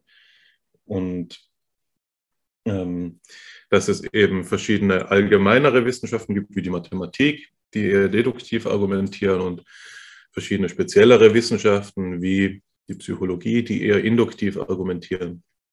Für, je nachdem, wie man diese unterschiedlichen Linien jetzt verlaufen lässt, entsteht dadurch natürlich ein unterschiedlicher Problemdruck angesichts des Induktionsproblems, das du beschrieben hast, mit Karl Popper. Und das hat mehrere Seiten. Auf der einen Seite, ähm, also das Induktionsproblem, ich glaube, wir haben es noch gar nicht beschrieben, hat äh, noch nicht anschaulich gemacht zumindest, hat ja damit zu tun, dass kein allquantifizierter Satz durch Beobachtung letztgültig bewiesen werden kann. Ein allquantifizierter Satz, das klingt seltsam, wenn man nicht in diesem Diskurs ist, ist ein Satz, der ähm, ja, äh, sich auf eine Gesamtheit einer Menge bezieht. Alle Schwäne sind weiß. Das wäre so ein Satz. Und Poppers Kritik, aber die gibt es natürlich schon vor Popper, äh, prominent bei David Hume, ist jetzt die, dass keine Beobachtung und keine Anzahl von Beobachtungen hinreichen kann, um diesen Satz zu belegen, also empirische Beobachtungen. Denn selbst wenn ich alle Schwäne ähm, selbst wenn alle Schwäne, die ich in meinem Leben gesehen habe, weiß waren, heißt das ja nicht, dass es nicht irgendwo einen Schwan geben kann, der schwarz ist. Oder wenn ich alle Schwäne der Welt jetzt sehe, heißt das nicht, dass nicht morgen ein schwarzer Schwan zur Welt kommen kann. Nicht wahr? Also es gibt hier eine Grenze der möglichen Beweiskraft von Beobachtungen für allgemeine Sätze. Und das hat jetzt eine Implikation für die Wissenschaftstheorie über die hinaus, die ich schon genannt habe, nämlich auf die Art und Weise, dass der so essentielle Begriff des Gesetzes auch allquantifiziert ist, wenn man ihn formalisiert. Ein Gesetz ist ein allquantifiziertes Konditional. Immer dann, wenn A, dann P. Oder B, ist ja auch egal. Also, also ein Gesetz hat diesen Charakter, dass es für alle Fälle einen Wenn-Dann-Zusammenhang, ein, ein Konditional angibt. Immer dann, wenn, äh, ja, sagen wir, ich einen Gegenstand aus der Hand gebe, wird er zu Boden fallen. Also eine naja, alltägliche Formulierung für das Gravitationsgesetz. Äh, und Jetzt ist das Problem dasjenige, dass das Gravitationsgesetz als Gesetz der Natur, als Naturgesetz, zum einen der Beobachtung entnommen ist, zum anderen aber durch die Beobachtung nicht letztgültig zu beweisen ist. Also hier haben wir ähm, die Gelegenheit, eben anhand dieses Unterschieds von induktiver und deduktiver Logik zu sehen, dass für die Leistungs-, also dass sie nicht hinreichen, um die Leistungsfähigkeit der Wissenschaft tatsächlich zu erklären. Ein Manöver, um das Ganze aufzulösen, ist ein drittes einzuführen, nämlich die abduktive Logik. Der Schluss auf die beste Erklärung. Das kann zum Beispiel so verlaufen, dass man eine begrenzte Zahl von Fällen beobachtet und sich dann eine Regel oder ein Gesetz ersinnt, das diese äh, Fallreihe gut beschreibt oder am besten beschreibt und äh, diese Annahme dann gelten lässt, bis sie widerlegt ist. Jetzt sind wir schon näher bei dem, was Popper wirklich vorschwebt. Das Beispiel der Analogie, das du genannt hast, wäre genauso ein Beispiel. Der Mensch verhält sich zum Tier wie die Kultur zur Natur. Ist ein Analogieschluss, der ist induktiv, aber er kann auch abduktiv sein. Und ich denke, dass diese Art der Verwendung sogar besser zur Abduktion passt, ähm, weil sie jetzt nicht auf die Akkumulation von Evidenzen ähm, aus ist oder sich auch nicht auf Beobachtungen stützt. So. Das wäre mein erster Kommentar. Wir sehen hier, dass ähm, wieder einmal die Grenzen verschwimmen. Und ein wichtiges Begriffspaar, das man da in diesem Zusammenhang noch nennen sollte, ist dasjenige ähm, der Wahrheitskonduktivität und der Wahrheitskonservativität. Also wahrheitskonduktiv ist das induktive oder das abduktive Schließen insofern, als dass es uns zur Wahrheit bringt. Äh, wahrheitskonservativ ist das deduktive Schließen insofern, als dass die Wahrheit der Prämissen im Schluss erhalten bleibt. Das ist zugleich ähm, aufschlussreich dann, wenn wir auf den Begriff der formalen Logik zu sprechen kommen, wie du ihn mit dem Begriff der anthropologischen Logik, sage ich jetzt mal, kontrastiert hast. Weil das, Anthropolo äh, das formale, der Begriff der formalen Logik, so wie ich ihn kennengelernt habe im Bachelorstudium, es sich selbst versteht als ein wahrheitskonservatives Manipulieren von Zeichen.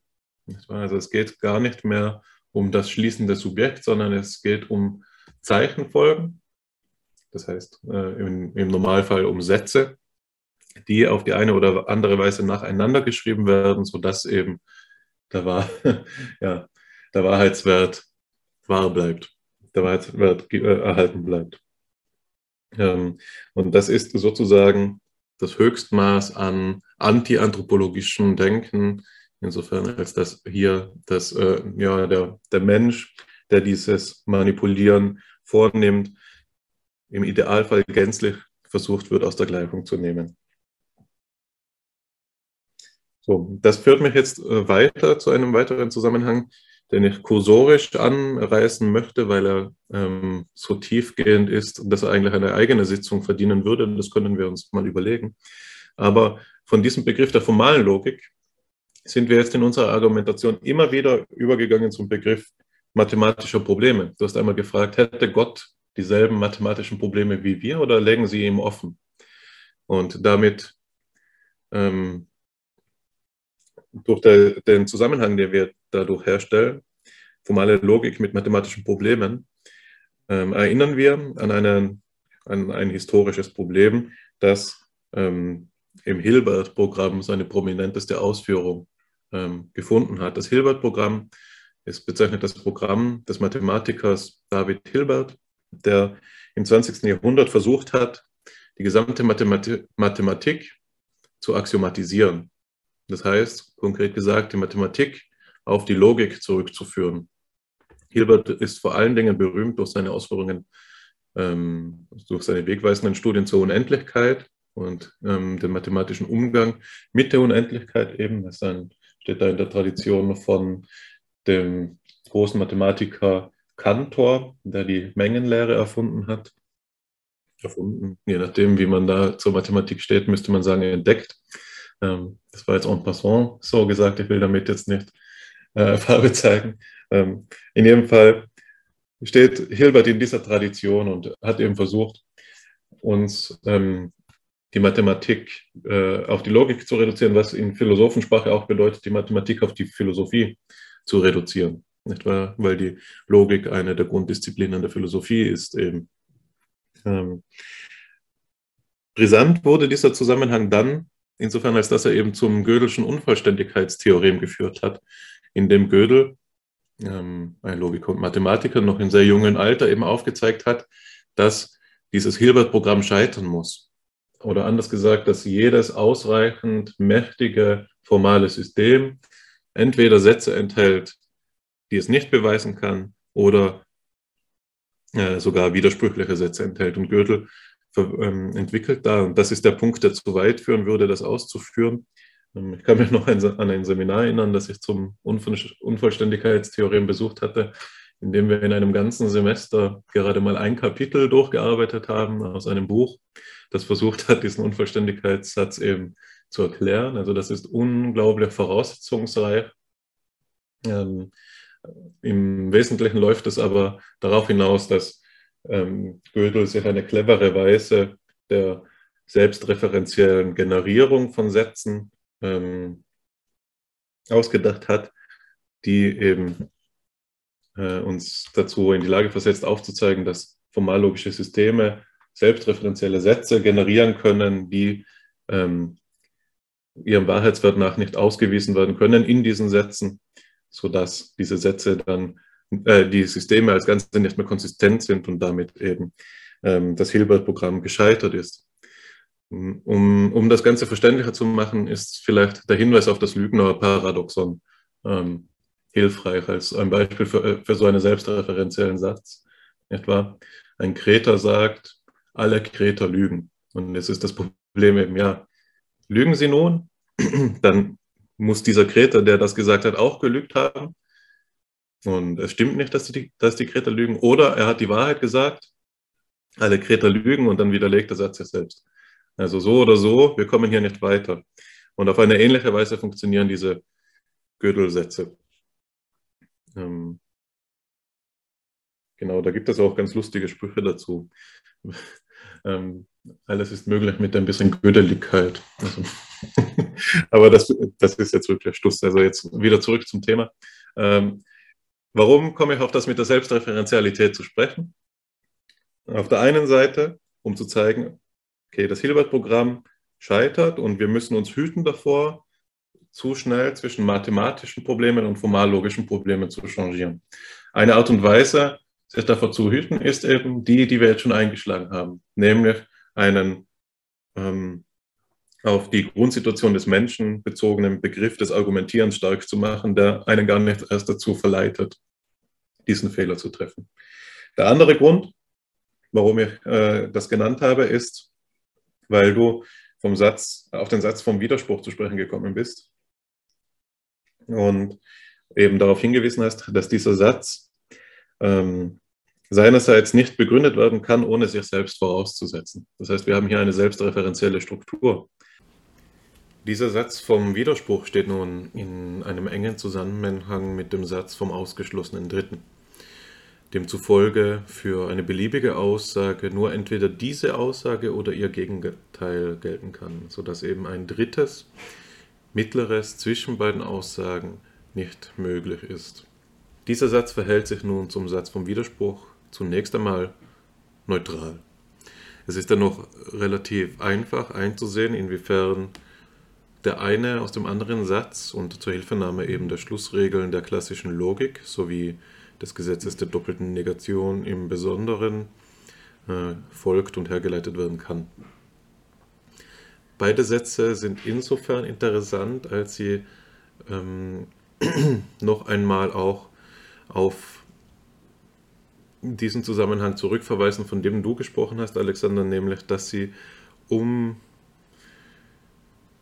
auf, ähm, dass sie eine Ebene der Logik markieren, die selbst nicht äh, begründet werden kann, ohne diese Sätze bereits vorauszusetzen. Das heißt, sie sind in einer Art und Weise selbst begründend. Sie sind, betreffen eine besondere Ebene der Logik. Und ein ähm, weiterer Satz, eigentlich ist das ein Prinzip, das sich unter diese reiht, ist das Prinzip der Zweiwertigkeit, nämlich dass es für jede Aussage entweder, also dass jede Aussage entweder wahr oder falsch sein kann und dass ähm, semantisch jeder Formel genau einer von zwei Wahrheitswerten zugewiesen werden kann, sodass es eben kein drittes gibt neben wahr oder falsch. Also das ist, was man meint, wenn man von einer zweiwertigen Logik spricht. Alles, alle Sätze sind entweder wahr oder falsch. Es gibt kein Neutral oder kein Wahrheitswert ähm, der Indifferenz und so weiter. Also das Prinzip der Zweiwertigkeit ist hier ähm, insofern interessant, als dass diese Sätze dadurch, dass sie selbst begründen sind, ähm, uns zurückverweisen auf eine Ebene der Logik, die vor der Etablierung dieser Zweiwertigkeit ist. So, ich begrenze mich jetzt mal auf diese zweiwertigen Logiken und da erinnere ich an einen Vortrag, den eben Anton Friedrich Koch zuletzt gehalten hat, zum Thema des prinzipiellen Nichtwissens, wo er darauf verwiesen hat, dass auf der Ebene dieser Sätze die Logik regrediert in eine Einwertigkeit, in eine Logik der bloßen Evidenz, in der eben nicht mehr wahr und falsch die Wahrheitswerte sind, sondern es äh, lediglich noch die Rede von der Evidenz gibt. Sein Paradebeispiel für einen Satz dieser Art wäre der sogenannte, von ihm sogenannte phänomenologische Operator des mir scheint. Dass mir etwas scheint, ist für ihn nicht mehr eine Frage objektiver Wahrheit, die zweiwertig wäre, wahr oder falsch, sondern eine Frage einwertiger Wahrheit, ähm, damit eine Frage der Evidenz. Dass mir etwas scheint, darüber kann ich nicht eines Besseren belehrt werden. Und äh, sein Argument war dann eben dasjenige der Verdoppelung bzw. der Iteration des Scheinens des Scheins. Dass dieses Scheinen des Scheins dann ebenso evident wäre wie das Scheinen des ja, Gegenstandes, das anscheinende Gegenwärtigsein des Gegenstandes. Wir befinden uns hier also auf einer Ebene der Logik, will ich sagen, die durch Selbstevidenz gekennzeichnet ist und durch eine Nichtableitbarkeit der sie betreffenden Aussagen und äh, der, der sie fundierenden Grundsätze und Prinzipien. Etwas ist evident und damit wahr oder nicht. Ähm, und damit aber nicht falsch, sondern einfach nicht evident. Und man könnte also sagen, dass der Satz vom Widerspruch selbst evident ist und so etwas darstellt wie einen notwendigen archimedischen Punkt, den wir benötigen, um überhaupt logisch nachdenken zu, zu können.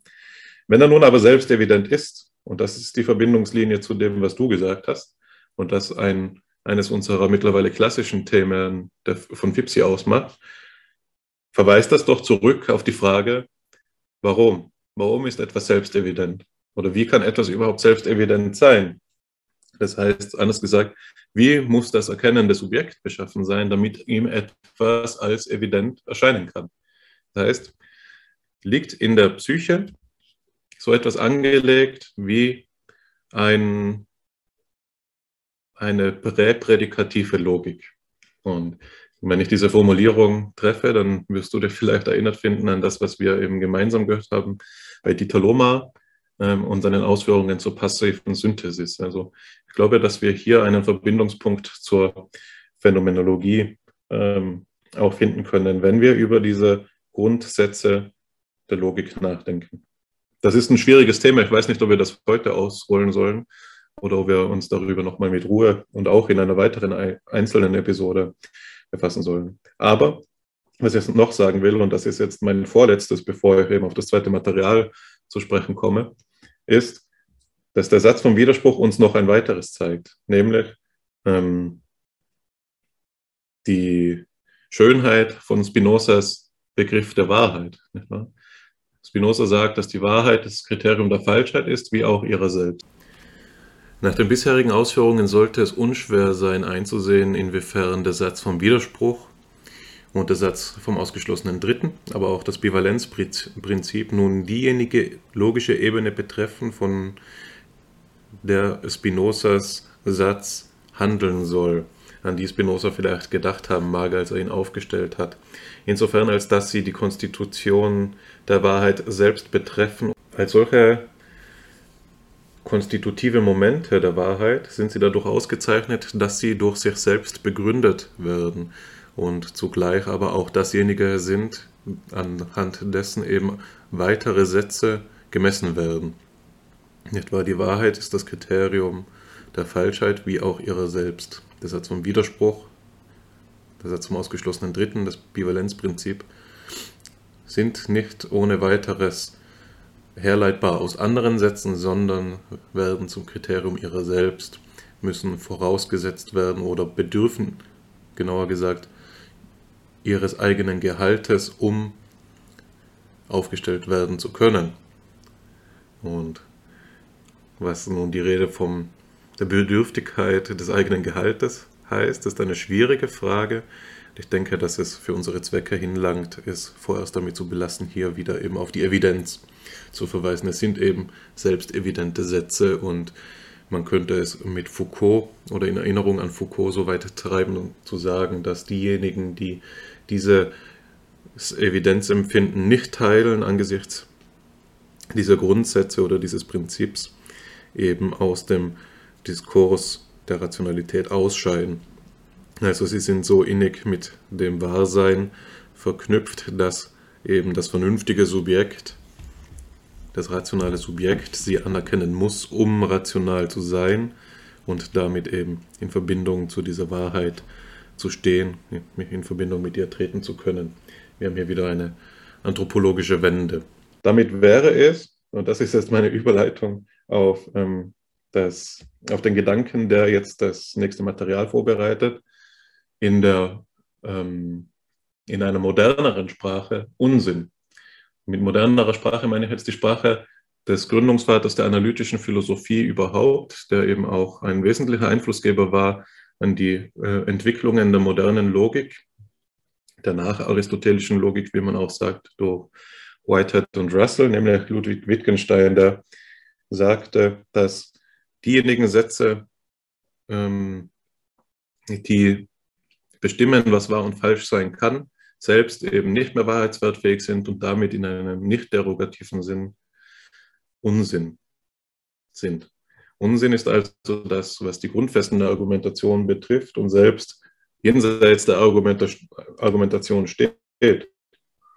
Unsinn betrifft also diesen Weltbildcharakter, den du, auf den du auch öfters zu sprechen gekommen bist. Das Unsinnige ist dasjenige, das Ausdruck ist von dem ähm, bei Wittgenstein jetzt, was man nennen könnte, die menschliche Form des Lebens. Und die kann variieren entweder in Sprachspielen oder in Kulturen. aber läuft dann doch auch hinaus, je nach Interpretation, ich bin da bei Moral Sherrock, auf so etwas wie eine allgemeinmenschliche Form des Lebens, hinter die nicht mehr zurückgegangen werden kann. Und der Satz des ausgeschlossenen Widerspruchs könnte gerade das sein. So. Sind jetzt aber auch alles sehr rationalistische Argumente gewesen, die auf einen Gegengewicht verweisen. Ähm, wenn wir dieses Gegengewicht nicht liefern, dann ähm, entwickeln wir eine unvollständige Argumentation. Und da wir das nicht wollen, bin ich jetzt an dem Punkt, an dem du auch vorhin schon warst, dass es Zeit ist, eben auf das zweite Material zu sprechen zu kommen. Das zweite Material befasst sich mit Robert Fergelins äh, Idee der informellen Logik. Und es soll jetzt nicht so verstanden werden, dass damit das alles entkräftende Gegengewicht gefunden wäre, sondern es soll damit einfach aufgezeigt werden, dass diese Idee der formalen Logik nicht alternativlos ist, sondern es gibt Versuche, ihre Stärken beizubehalten, aber sich auf alltägliche menschliche Argumentationssituationen zuzubewegen. Und Vögelin schreibt hier das Folgende. The fundamental task of logic in a college curriculum is to develop skills and techniques for the critical evaluation and coherent presentation of arguments. Negatively, it is held that formal logic, as it has commonly been taught, has not fulfilled this function. Of course, the disagreements here are not merely pedagogical. The philosophy of ordinary language still has its influence, and as a result, may still hold that the techniques of language, of modern symbolic logic, are inadequate to the richness, subtlety, and power of ordinary language. Its application distorts more than it, than it illuminates. My own view for what it is worth is that the methods of formal logic can be profitably used to explicate such fundamental notions as validity, logical form, tautologies, contradictions, etc. These techniques are of little use in the direct evaluation of actual arguments beyond the simplest level of complexity. But this is not what I want to discuss. At its most timid and worst, informal logic amounts to little more than informal formal logic. It takes over the prejudices, usually uh, the, the uh, usually the deductivist prejudices of traditional logic, and repeats them in a casual and inaccurate way. The idea persists, though people know better, that only that the only good argument is a good deductive argument. This is revealed in practice when it is assumed that an argument is no good if it rests, resists our charitable efforts at recasting it as a sound deductive argument. Hier endet das Zitat, in dem Vögelin eben ähm, die Grundidee der informellen Logik aufweist und kontrastiert gegen eine ihrer Missverständnisse, nämlich dass die informelle Logik ähm, so etwas wäre wie eine formale Logik, der Alltagssituation, die dann aber nicht dieselbe Strenge erreichen kann oder eben die noch dasselbe Weltbild voraussetzt wie die ähm, formale Logik. Nämlich hier das Beispiel, das er nennt, das deduktive Vorurteil, dass gute Argumente deduktive Argumente sind und ein Argument, das nicht in deduktive Form gebracht werden kann, ein schlechtes Argument ist. Er nennt dann im weiteren Verlauf dieses Paragraphen das Beispiel äh, der Trivialität, der Überführung eines jeden Arguments in ein deduktives Argument in der Art und Weise, als dass lediglich äh, Prämissen identifiziert werden müssen, die die äh, infragestellten Sätze als Konjunktion enthalten, sodass eben der Schluss, der dann wie deduktiv und trivial folgt.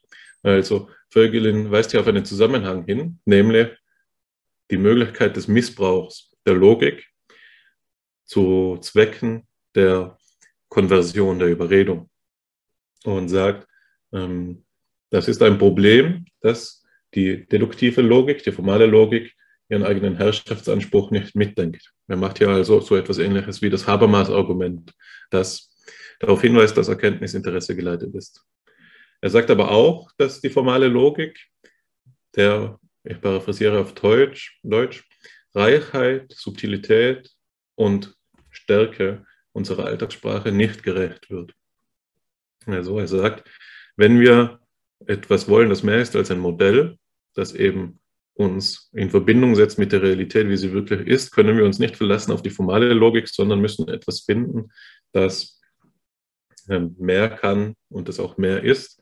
Was nicht heißt, dass die formale Logik und die Begriffe, die sie uns gibt, Validität, Tautologie, äh, Widerspruch und so weiter, nutzlos wäre, aber es weist doch darauf hin, dass sie nicht alles sind, dass sie nicht alles zu leisten vermag. Und das klassische Beispiel in der Theorietradition, in die der Vögelin steht, eben der da vom Dartmouth College herkommt, ist das Beispiel der, der Fehlschlüsse. Ein Manöver der informellen Logik, für das sie bekannt geworden ist, ist eben aufzuzeigen, dass viele der Fehlschlüsse tatsächlich keine Fehlschlüsse sind. Zumindest nicht nach der Standardinterpretation. Also Fehlschlüsse als ähm, in dem Sinn, wie man sie von der klassischen Logik her kennt, sagen wir Petitio Principi, also die Voraussetzung dessen, wofür argumentiert werden soll, oder das Ad hominem, äh, der Ad hominem Fehlschluss, dass eben ein Argument sich an den, gegen den Menschen anstatt gegen das Argument richtet, sind für die informelle Logik etwas, das zur Disposition steht. Das heißt, man muss neu verhandeln, ob hier nicht tatsächlich ähm, valide Schlüsse vorliegen, die uns etwas über die Sache sagen, über die argumentiert werden soll, wenngleich sie durch das formale Raster hindurchfallen. Und das Atominem-Argument ist in diesem Zusammenhang mein Lieblingsbeispiel, insofern als dass wir bei der Ethik allesamt solche Intuitionen haben. Jemand, der selbst nicht nach der Ethik lebt, für die er argumentiert, wird weniger glaubwürdig. Nicht wahr? Der McDonalds-Besitzer, der für Veganismus eintritt, wird kaum jemanden überzeugen können. Und das hat damit zu tun, ähm, dass wir glauben, dass die argumentative Güte in ethischen Belangen auch mit der persönlichen Güte zusammenhängt, desjenigen, der diese Argumente vorträgt, Arete. Und jetzt kann man mit der informellen Logik fragen, ist das nicht gut so? Also begehen wir einen Fehler, wenn wir uns hier nicht überzeugen lassen, selbst dann, wenn der McDonalds-Besitzer uns ein deduktives Argument vorlegt, das aufgeht, sollten wir dann äh, vom Veganismus überzeugt sein oder äh, vermuten wir zu Recht, dass hier etwas fadenscheinig ist, dass vielleicht ein anderes Motiv im Hintergrund steht oder dass diese Person nicht das, um eben modern zu sprechen, epistemisches Standing hat, das vonnöten ist, um hier ähm, auftreten zu können. Genau, ich denke, an diesem Punkt belasse ich meinen Kommentar dieses Zitates und übergebe dir das Wort, Alexander. Ich habe jetzt auch schon wieder etwas länger gesprochen, als ich vorhatte und bin mir sicher, dass es dir ähm, wieder so ähnlich gehen könnte. Aber ich bin gespannt, was du zu sagen hast. Danke. Ich freue mich über deine Ausführungen. Sie geben mir zahlreiche Punkte, um anzuschließen.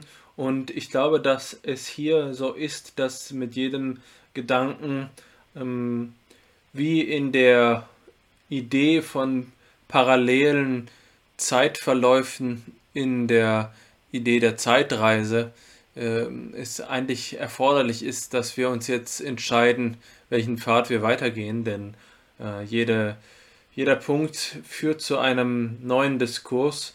Das hast du selbst schon angedeutet. Man könnte eine eigene Episode über das manche, über manches ähm, durchführen und das äh, dafür haben wir die Zeit. Ich glaube, dass wir das nicht ähm, dass wir die Gelegenheit nicht verpassen sollten. Aber die Gelegenheit ist nicht jetzt. Das Ziel ist eher, das wieder auf den Punkt zu bringen. Und ich glaube, dass dieses Zitat am Ende tatsächlich auch dafür der richtige Anhaltspunkt ist. Weil wir etwas implizit ansprechen, was ich am Anfang versucht habe hervorzuheben, nämlich dass Logik im Sinne der Argumentation nicht immer nur Logik ist sondern dass wir hier verschiedene Aspekte haben. Und in dieser Ordinary Language Philosophy wird selbstverständlich die Eigenständigkeit der Sprache auch nochmal hervorgehoben. Also wir haben nicht nur Psychologie und Logik als klassische Diade, sondern eigentlich tritt noch etwas hinzu. Und das ist dieser, dieser Bereich, in der sich die Sprache entfaltet mit ihrer eigenen Macht, mit ihrer eigenen Dynamik dieser Bereich der Sprache als Zwitterwesen ähm, von menschlichem Ausdruck und dem, was man die Ordnung der Sprache selbst nennen kann. Die Langue hat es ähm, Ferdinand de Saussure gesagt, Langue und Parole, Sprache und Sprache, gesprochene Sprache und die Sprache überhaupt, der Sinn äh, der Sprache und die Bedeutung der Sprache, wenn wir es vielleicht mit Frege sagen, das steht hier alles in einem gemeinsamen Zusammenhang. Worum es mir geht, ist zu sagen, was wir analytisch scheiden, ist hier jetzt wieder in Beziehung gesetzt. Am Anfang sagte ich, wir müssen uns darum bemühen, klarzustellen, dass die Seite des Überzeugens oder Überredens, wobei Überreden, das habe ich noch nicht gesagt, meines Erachtens nicht mit äh, Argumenten im logischen Sinne erfolgt, sondern eben mit sozialen ähm, Wirkungsformen, wobei man wiederum fragen kann, ganz in der Weise, wie ich es eingangs gesagt habe, ob man die auch formalisieren könnte. Ja, also wenn ich dich überrede, ähm, hier jetzt äh, etwas zu treiben, was dir eigentlich gar nicht in den Sinn passt, indem ich dir eine, äh, eine Tafel Schokolade in Aussicht stelle, dann ist das ja nochmal was anderes als, ähm, als das Überzeugen mit Argumenten. Jetzt ist die Frage, ob man, jedes, ob man dieses Überreden mit der Tafel Schokolade nicht auch als ein Argument formalisieren könnte. Das führt also an den Punkt, den ich eingangs erwähnt hatte, ob äh, wissenschaftliche Argumentation im Wesen dasselbe sei wie alltägliche Argumentation. In einer rein formalen Betrachtungsweise, nicht in einer, ähm, in einer moralisch relativierenden äh, Betrachtungsweise. Also, der Punkt, den ich machen möchte, ist, wir können diese verschiedenen Ebenen des Argumentierens nicht ohne weiteres auseinanderhalten. Wir müssen uns darum bemühen, das zu treiben, aber selbst der Philosophiegeschichte fällt es schwer, hier Diskurskontinuität zu behalten. Anders gesagt, es treten immer wieder philosophische Entdeckungen auf, bei denen man merkt, dass in der Logik doch wieder Sprache ist, in der Sprache doch wieder Psychologie ist und in der Psychologie doch wieder Logik ist. Oder umgekehrt. Das führt also dazu, dass das Wesen des Argumentierens sich kontinuierlich mitbewegt. Und das ist so kritisch, weil wir zugleich auf das Fundament, an dem wir hier ähm, arbeiten, unser Denken gründen. Die entscheidende Frage ist jetzt, ob es etwas Außerlogisches gibt, das uns das gestattet, auf diese Weise zu argumentieren. Das scheint mir der Grundsatzstreit zwischen einer Phänomenologie und einem Konstruktivismus zu sein. Der Konstruktivismus, der eben sagt, dass wir zwar das Fundament gründen können, auf, den, äh, auf das wir uns selbst stellen, aber ähm, wir werden dabei nicht am selben Punkt bleiben. Es ist immer ein anderes Fundament und es gibt keine Perspektive jenseits des ganzen Zusammenhangs, an dem wir uns festhalten können.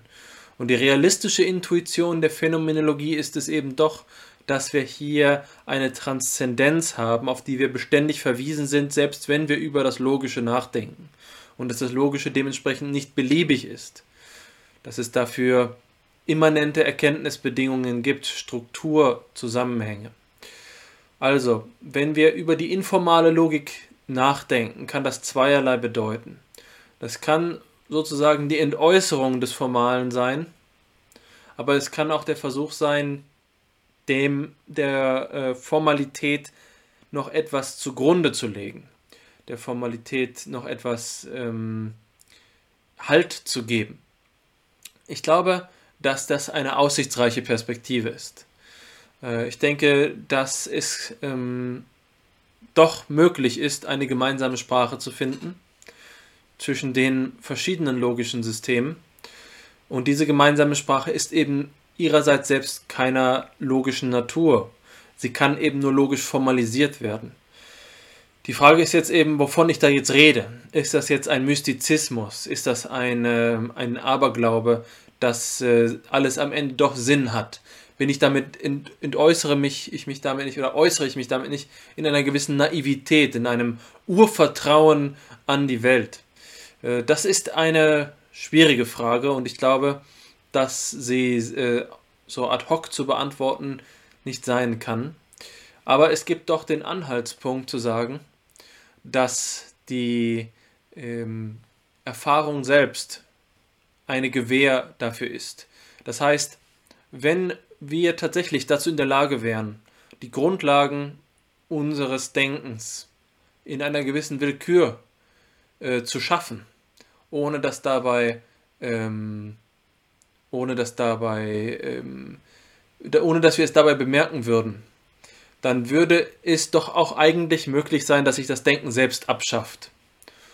Und doch ist es zu beobachten, und das mag vielleicht nur ein empirisches Argument sein, aber mir scheint es eher ein eidetisches Argument zu sein, dass trotz aller Widersprüche, trotz der von Luhmann so schön beschriebenen Unwahrscheinlichkeit der Kommunikation, damit die transzendentale, die wesentliche Möglichkeit der Kommunikation nicht abgeschafft ist.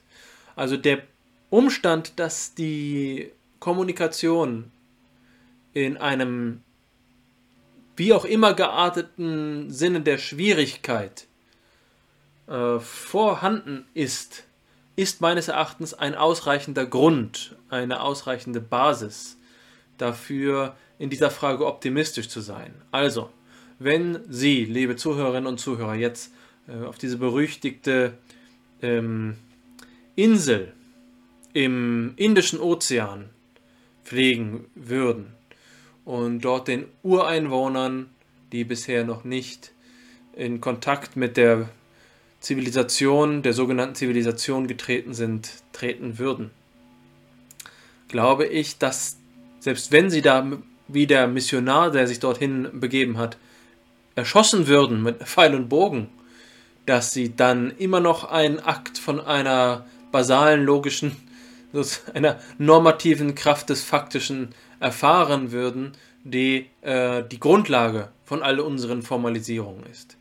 Ich glaube, dass es hier Anlass dazu gibt, dass sich der Spielraum unserer Konstruktionen, so groß er auch sein mag, immer noch als ein Spielraum in einer größeren Sphäre äh, einer normativen Wirklichkeit von Realität abspielt.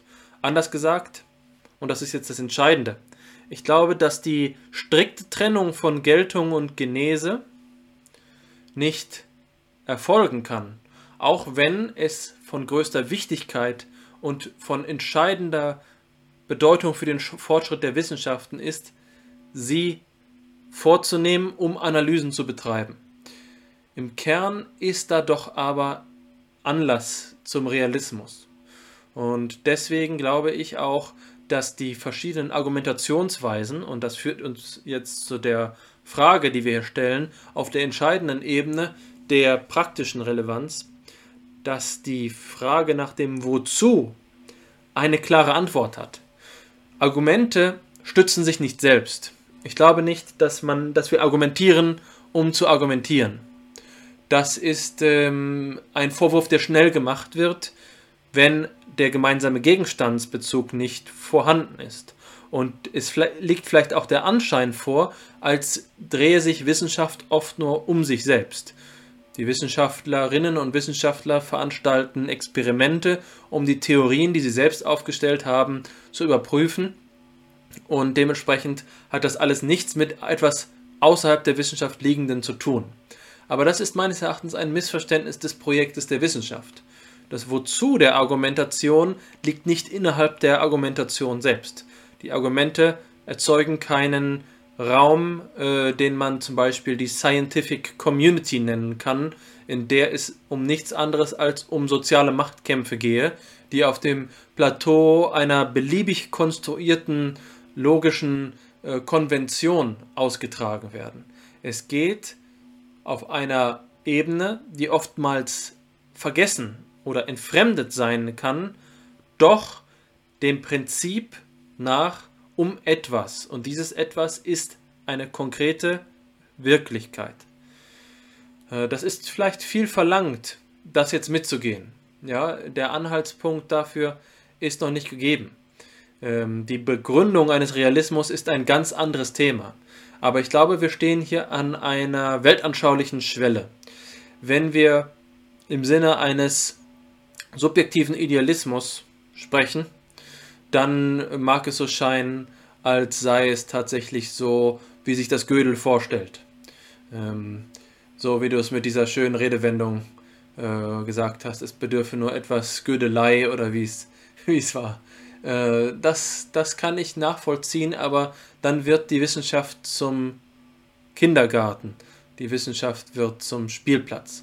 Es ist wichtig, als Korrektiv, als regulative Idee, sich immer vor Augen zu führen, dass ein großer Teil des wissenschaftlichen Vorgehens genau so etwas zu werden droht, wenn der Sachbezug, wenn die Sehnsucht nach einer Aufklärung, nach einer authentischen Erkenntnis nicht aktualisiert wird.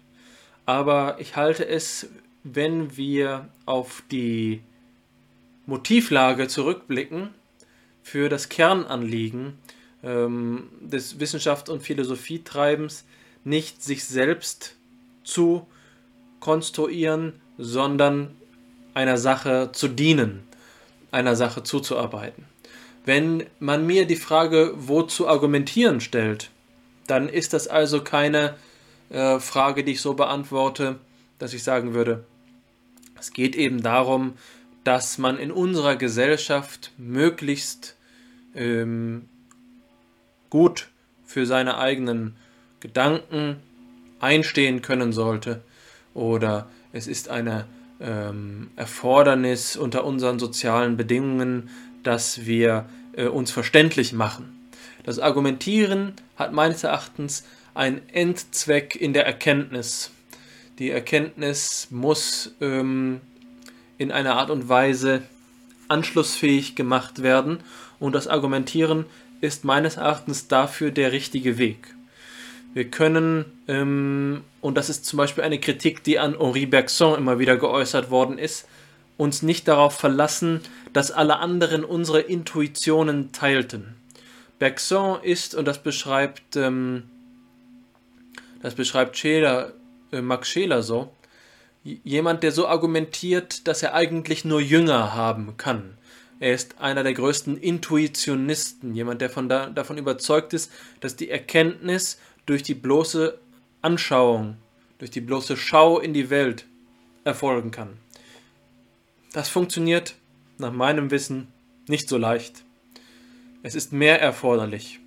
Und diese gemeinsame Sprache, die Grundlage äh, dafür, dass Erkenntnis möglich wird, ist eine Totalintegration der Diskurse in der Bemühung, die Vielfalt der Perspektiven zu erhalten, obwohl ein gemeinsamer Referenzrahmen geschaffen wird, nämlich das Argumentieren, die Rationalität der Wissenschaften, um ähm, zu, wie in einem Katalysator, die unterschiedlichen Intuitionen, die die Anhaltspunkte von verschiedenen Wissenschaften sind, so wie sich die Psychologie mit den Phänomenen des Psychischen auseinandersetzt und die Biologie mit den Phänomenen des Lebendigen und so weiter und so fort, selbst wenn sich das im, äh, im Diskurs der jeweiligen disziplinären Debatte dann mit der Zeit anders verhalten hat, dann ist es doch so, dass es einer Sache bedarf, um hier zu vermitteln.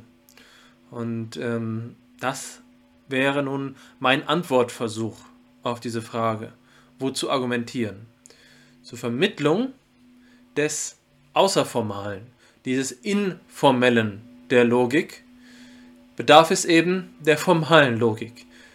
Wenn hier von einer informellen, formalen Logik geschrieben wird, dann denke ich, dass damit so viel ausgedrückt ist wie wir bedienen uns der Spielregeln dieses teilweise eben auch nur frei konstruierten und wild fantasierten Konstrukts der formalen Logik versuchen uns dabei aber in einem Hintergrund einzuordnen, in einem ähm, die Möglichkeiten, die, die Instrumente, die uns so eine logische Rationalität zuspielt, die uns äh, durch eine solche logische Formalisierung gegeben sind, dafür zu nutzen, um in der Sache voranzukommen. Ich bin mir nicht sicher, ob du dich meiner Position anschließen kannst oder dieser Betrachtung anschließen kannst. Sag es mir bitte. Ja, mich wundert, dass du dir da nicht sicher bist. Also das ist genau meine, meine Ansicht auch. Und ich glaube, dass ähm, ich diese Ansicht auch im Diskurs mit dir immer weiter entwickelt habe, weswegen es mich eben wundert. Vielleicht war es ja eine rhetorische Frage. In jedem Fall denke ich auch, dass es, ähm, dass du es sehr schön gesagt hast. Deine Ausführungen haben mich an das erinnert, dass ähm, Herr Teves einmal im Kolloquium eben, wie es da einmal gesagt hat, dass der Idealismus uns vielleicht nie etwas anderes sagen wollte, als dass zwischen ähm, Leib und Seele eben der Logos steht als das vermittelnde Glied. Und äh, so ähnlich hast du es nun formuliert, dass eben zwischen ähm, Idealität und Realität ist, das Argument ist, das vermittelt und das auch notwendig ist und eine Schutzfunktion erfüllt gegenüber ja, verschiedensten Gespenstern, sei es dem nominalistischen, sei es dem Re relativistischen, was auch immer dadurch ähm, die Landschaft spukt. wir brauchen eine gewisse eben rationale und auch realistisch eingestellte Grundhaltung, um dem Ideal der Arete gerecht zu werden und eben das zu bedenken, was maßgeblich ist und nicht uns bloß als Wissenschaftler im eigenen Diskurs im Kreis zu drehen. Also ich sehe das ähnlich wie du. Ich glaube auch, dass wir da ähm, den Punkt erreichen, an dem eben sichtbar wird, wie so etwas Grundsätzliches wie Argumentationstheorie doch auch weltanschauliche Aspekte in sich trägt.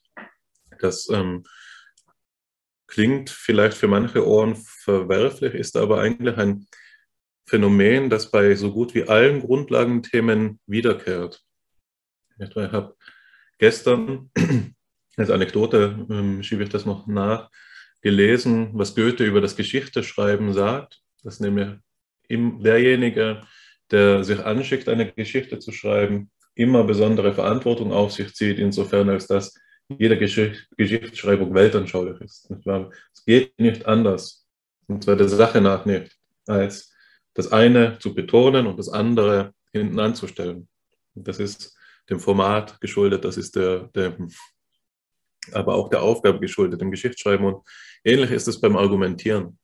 Ähm, und dass eben auch das Ideal der formalen Logik nicht, un, nicht ohne Weltanschauung auskommt. Das haben wir versucht zu zeigen und das hat philosophiegeschichtlich vielleicht niemand prominenter gemacht oder pointierter zumindest, das kann man sagen, als der große Paul Feierabend.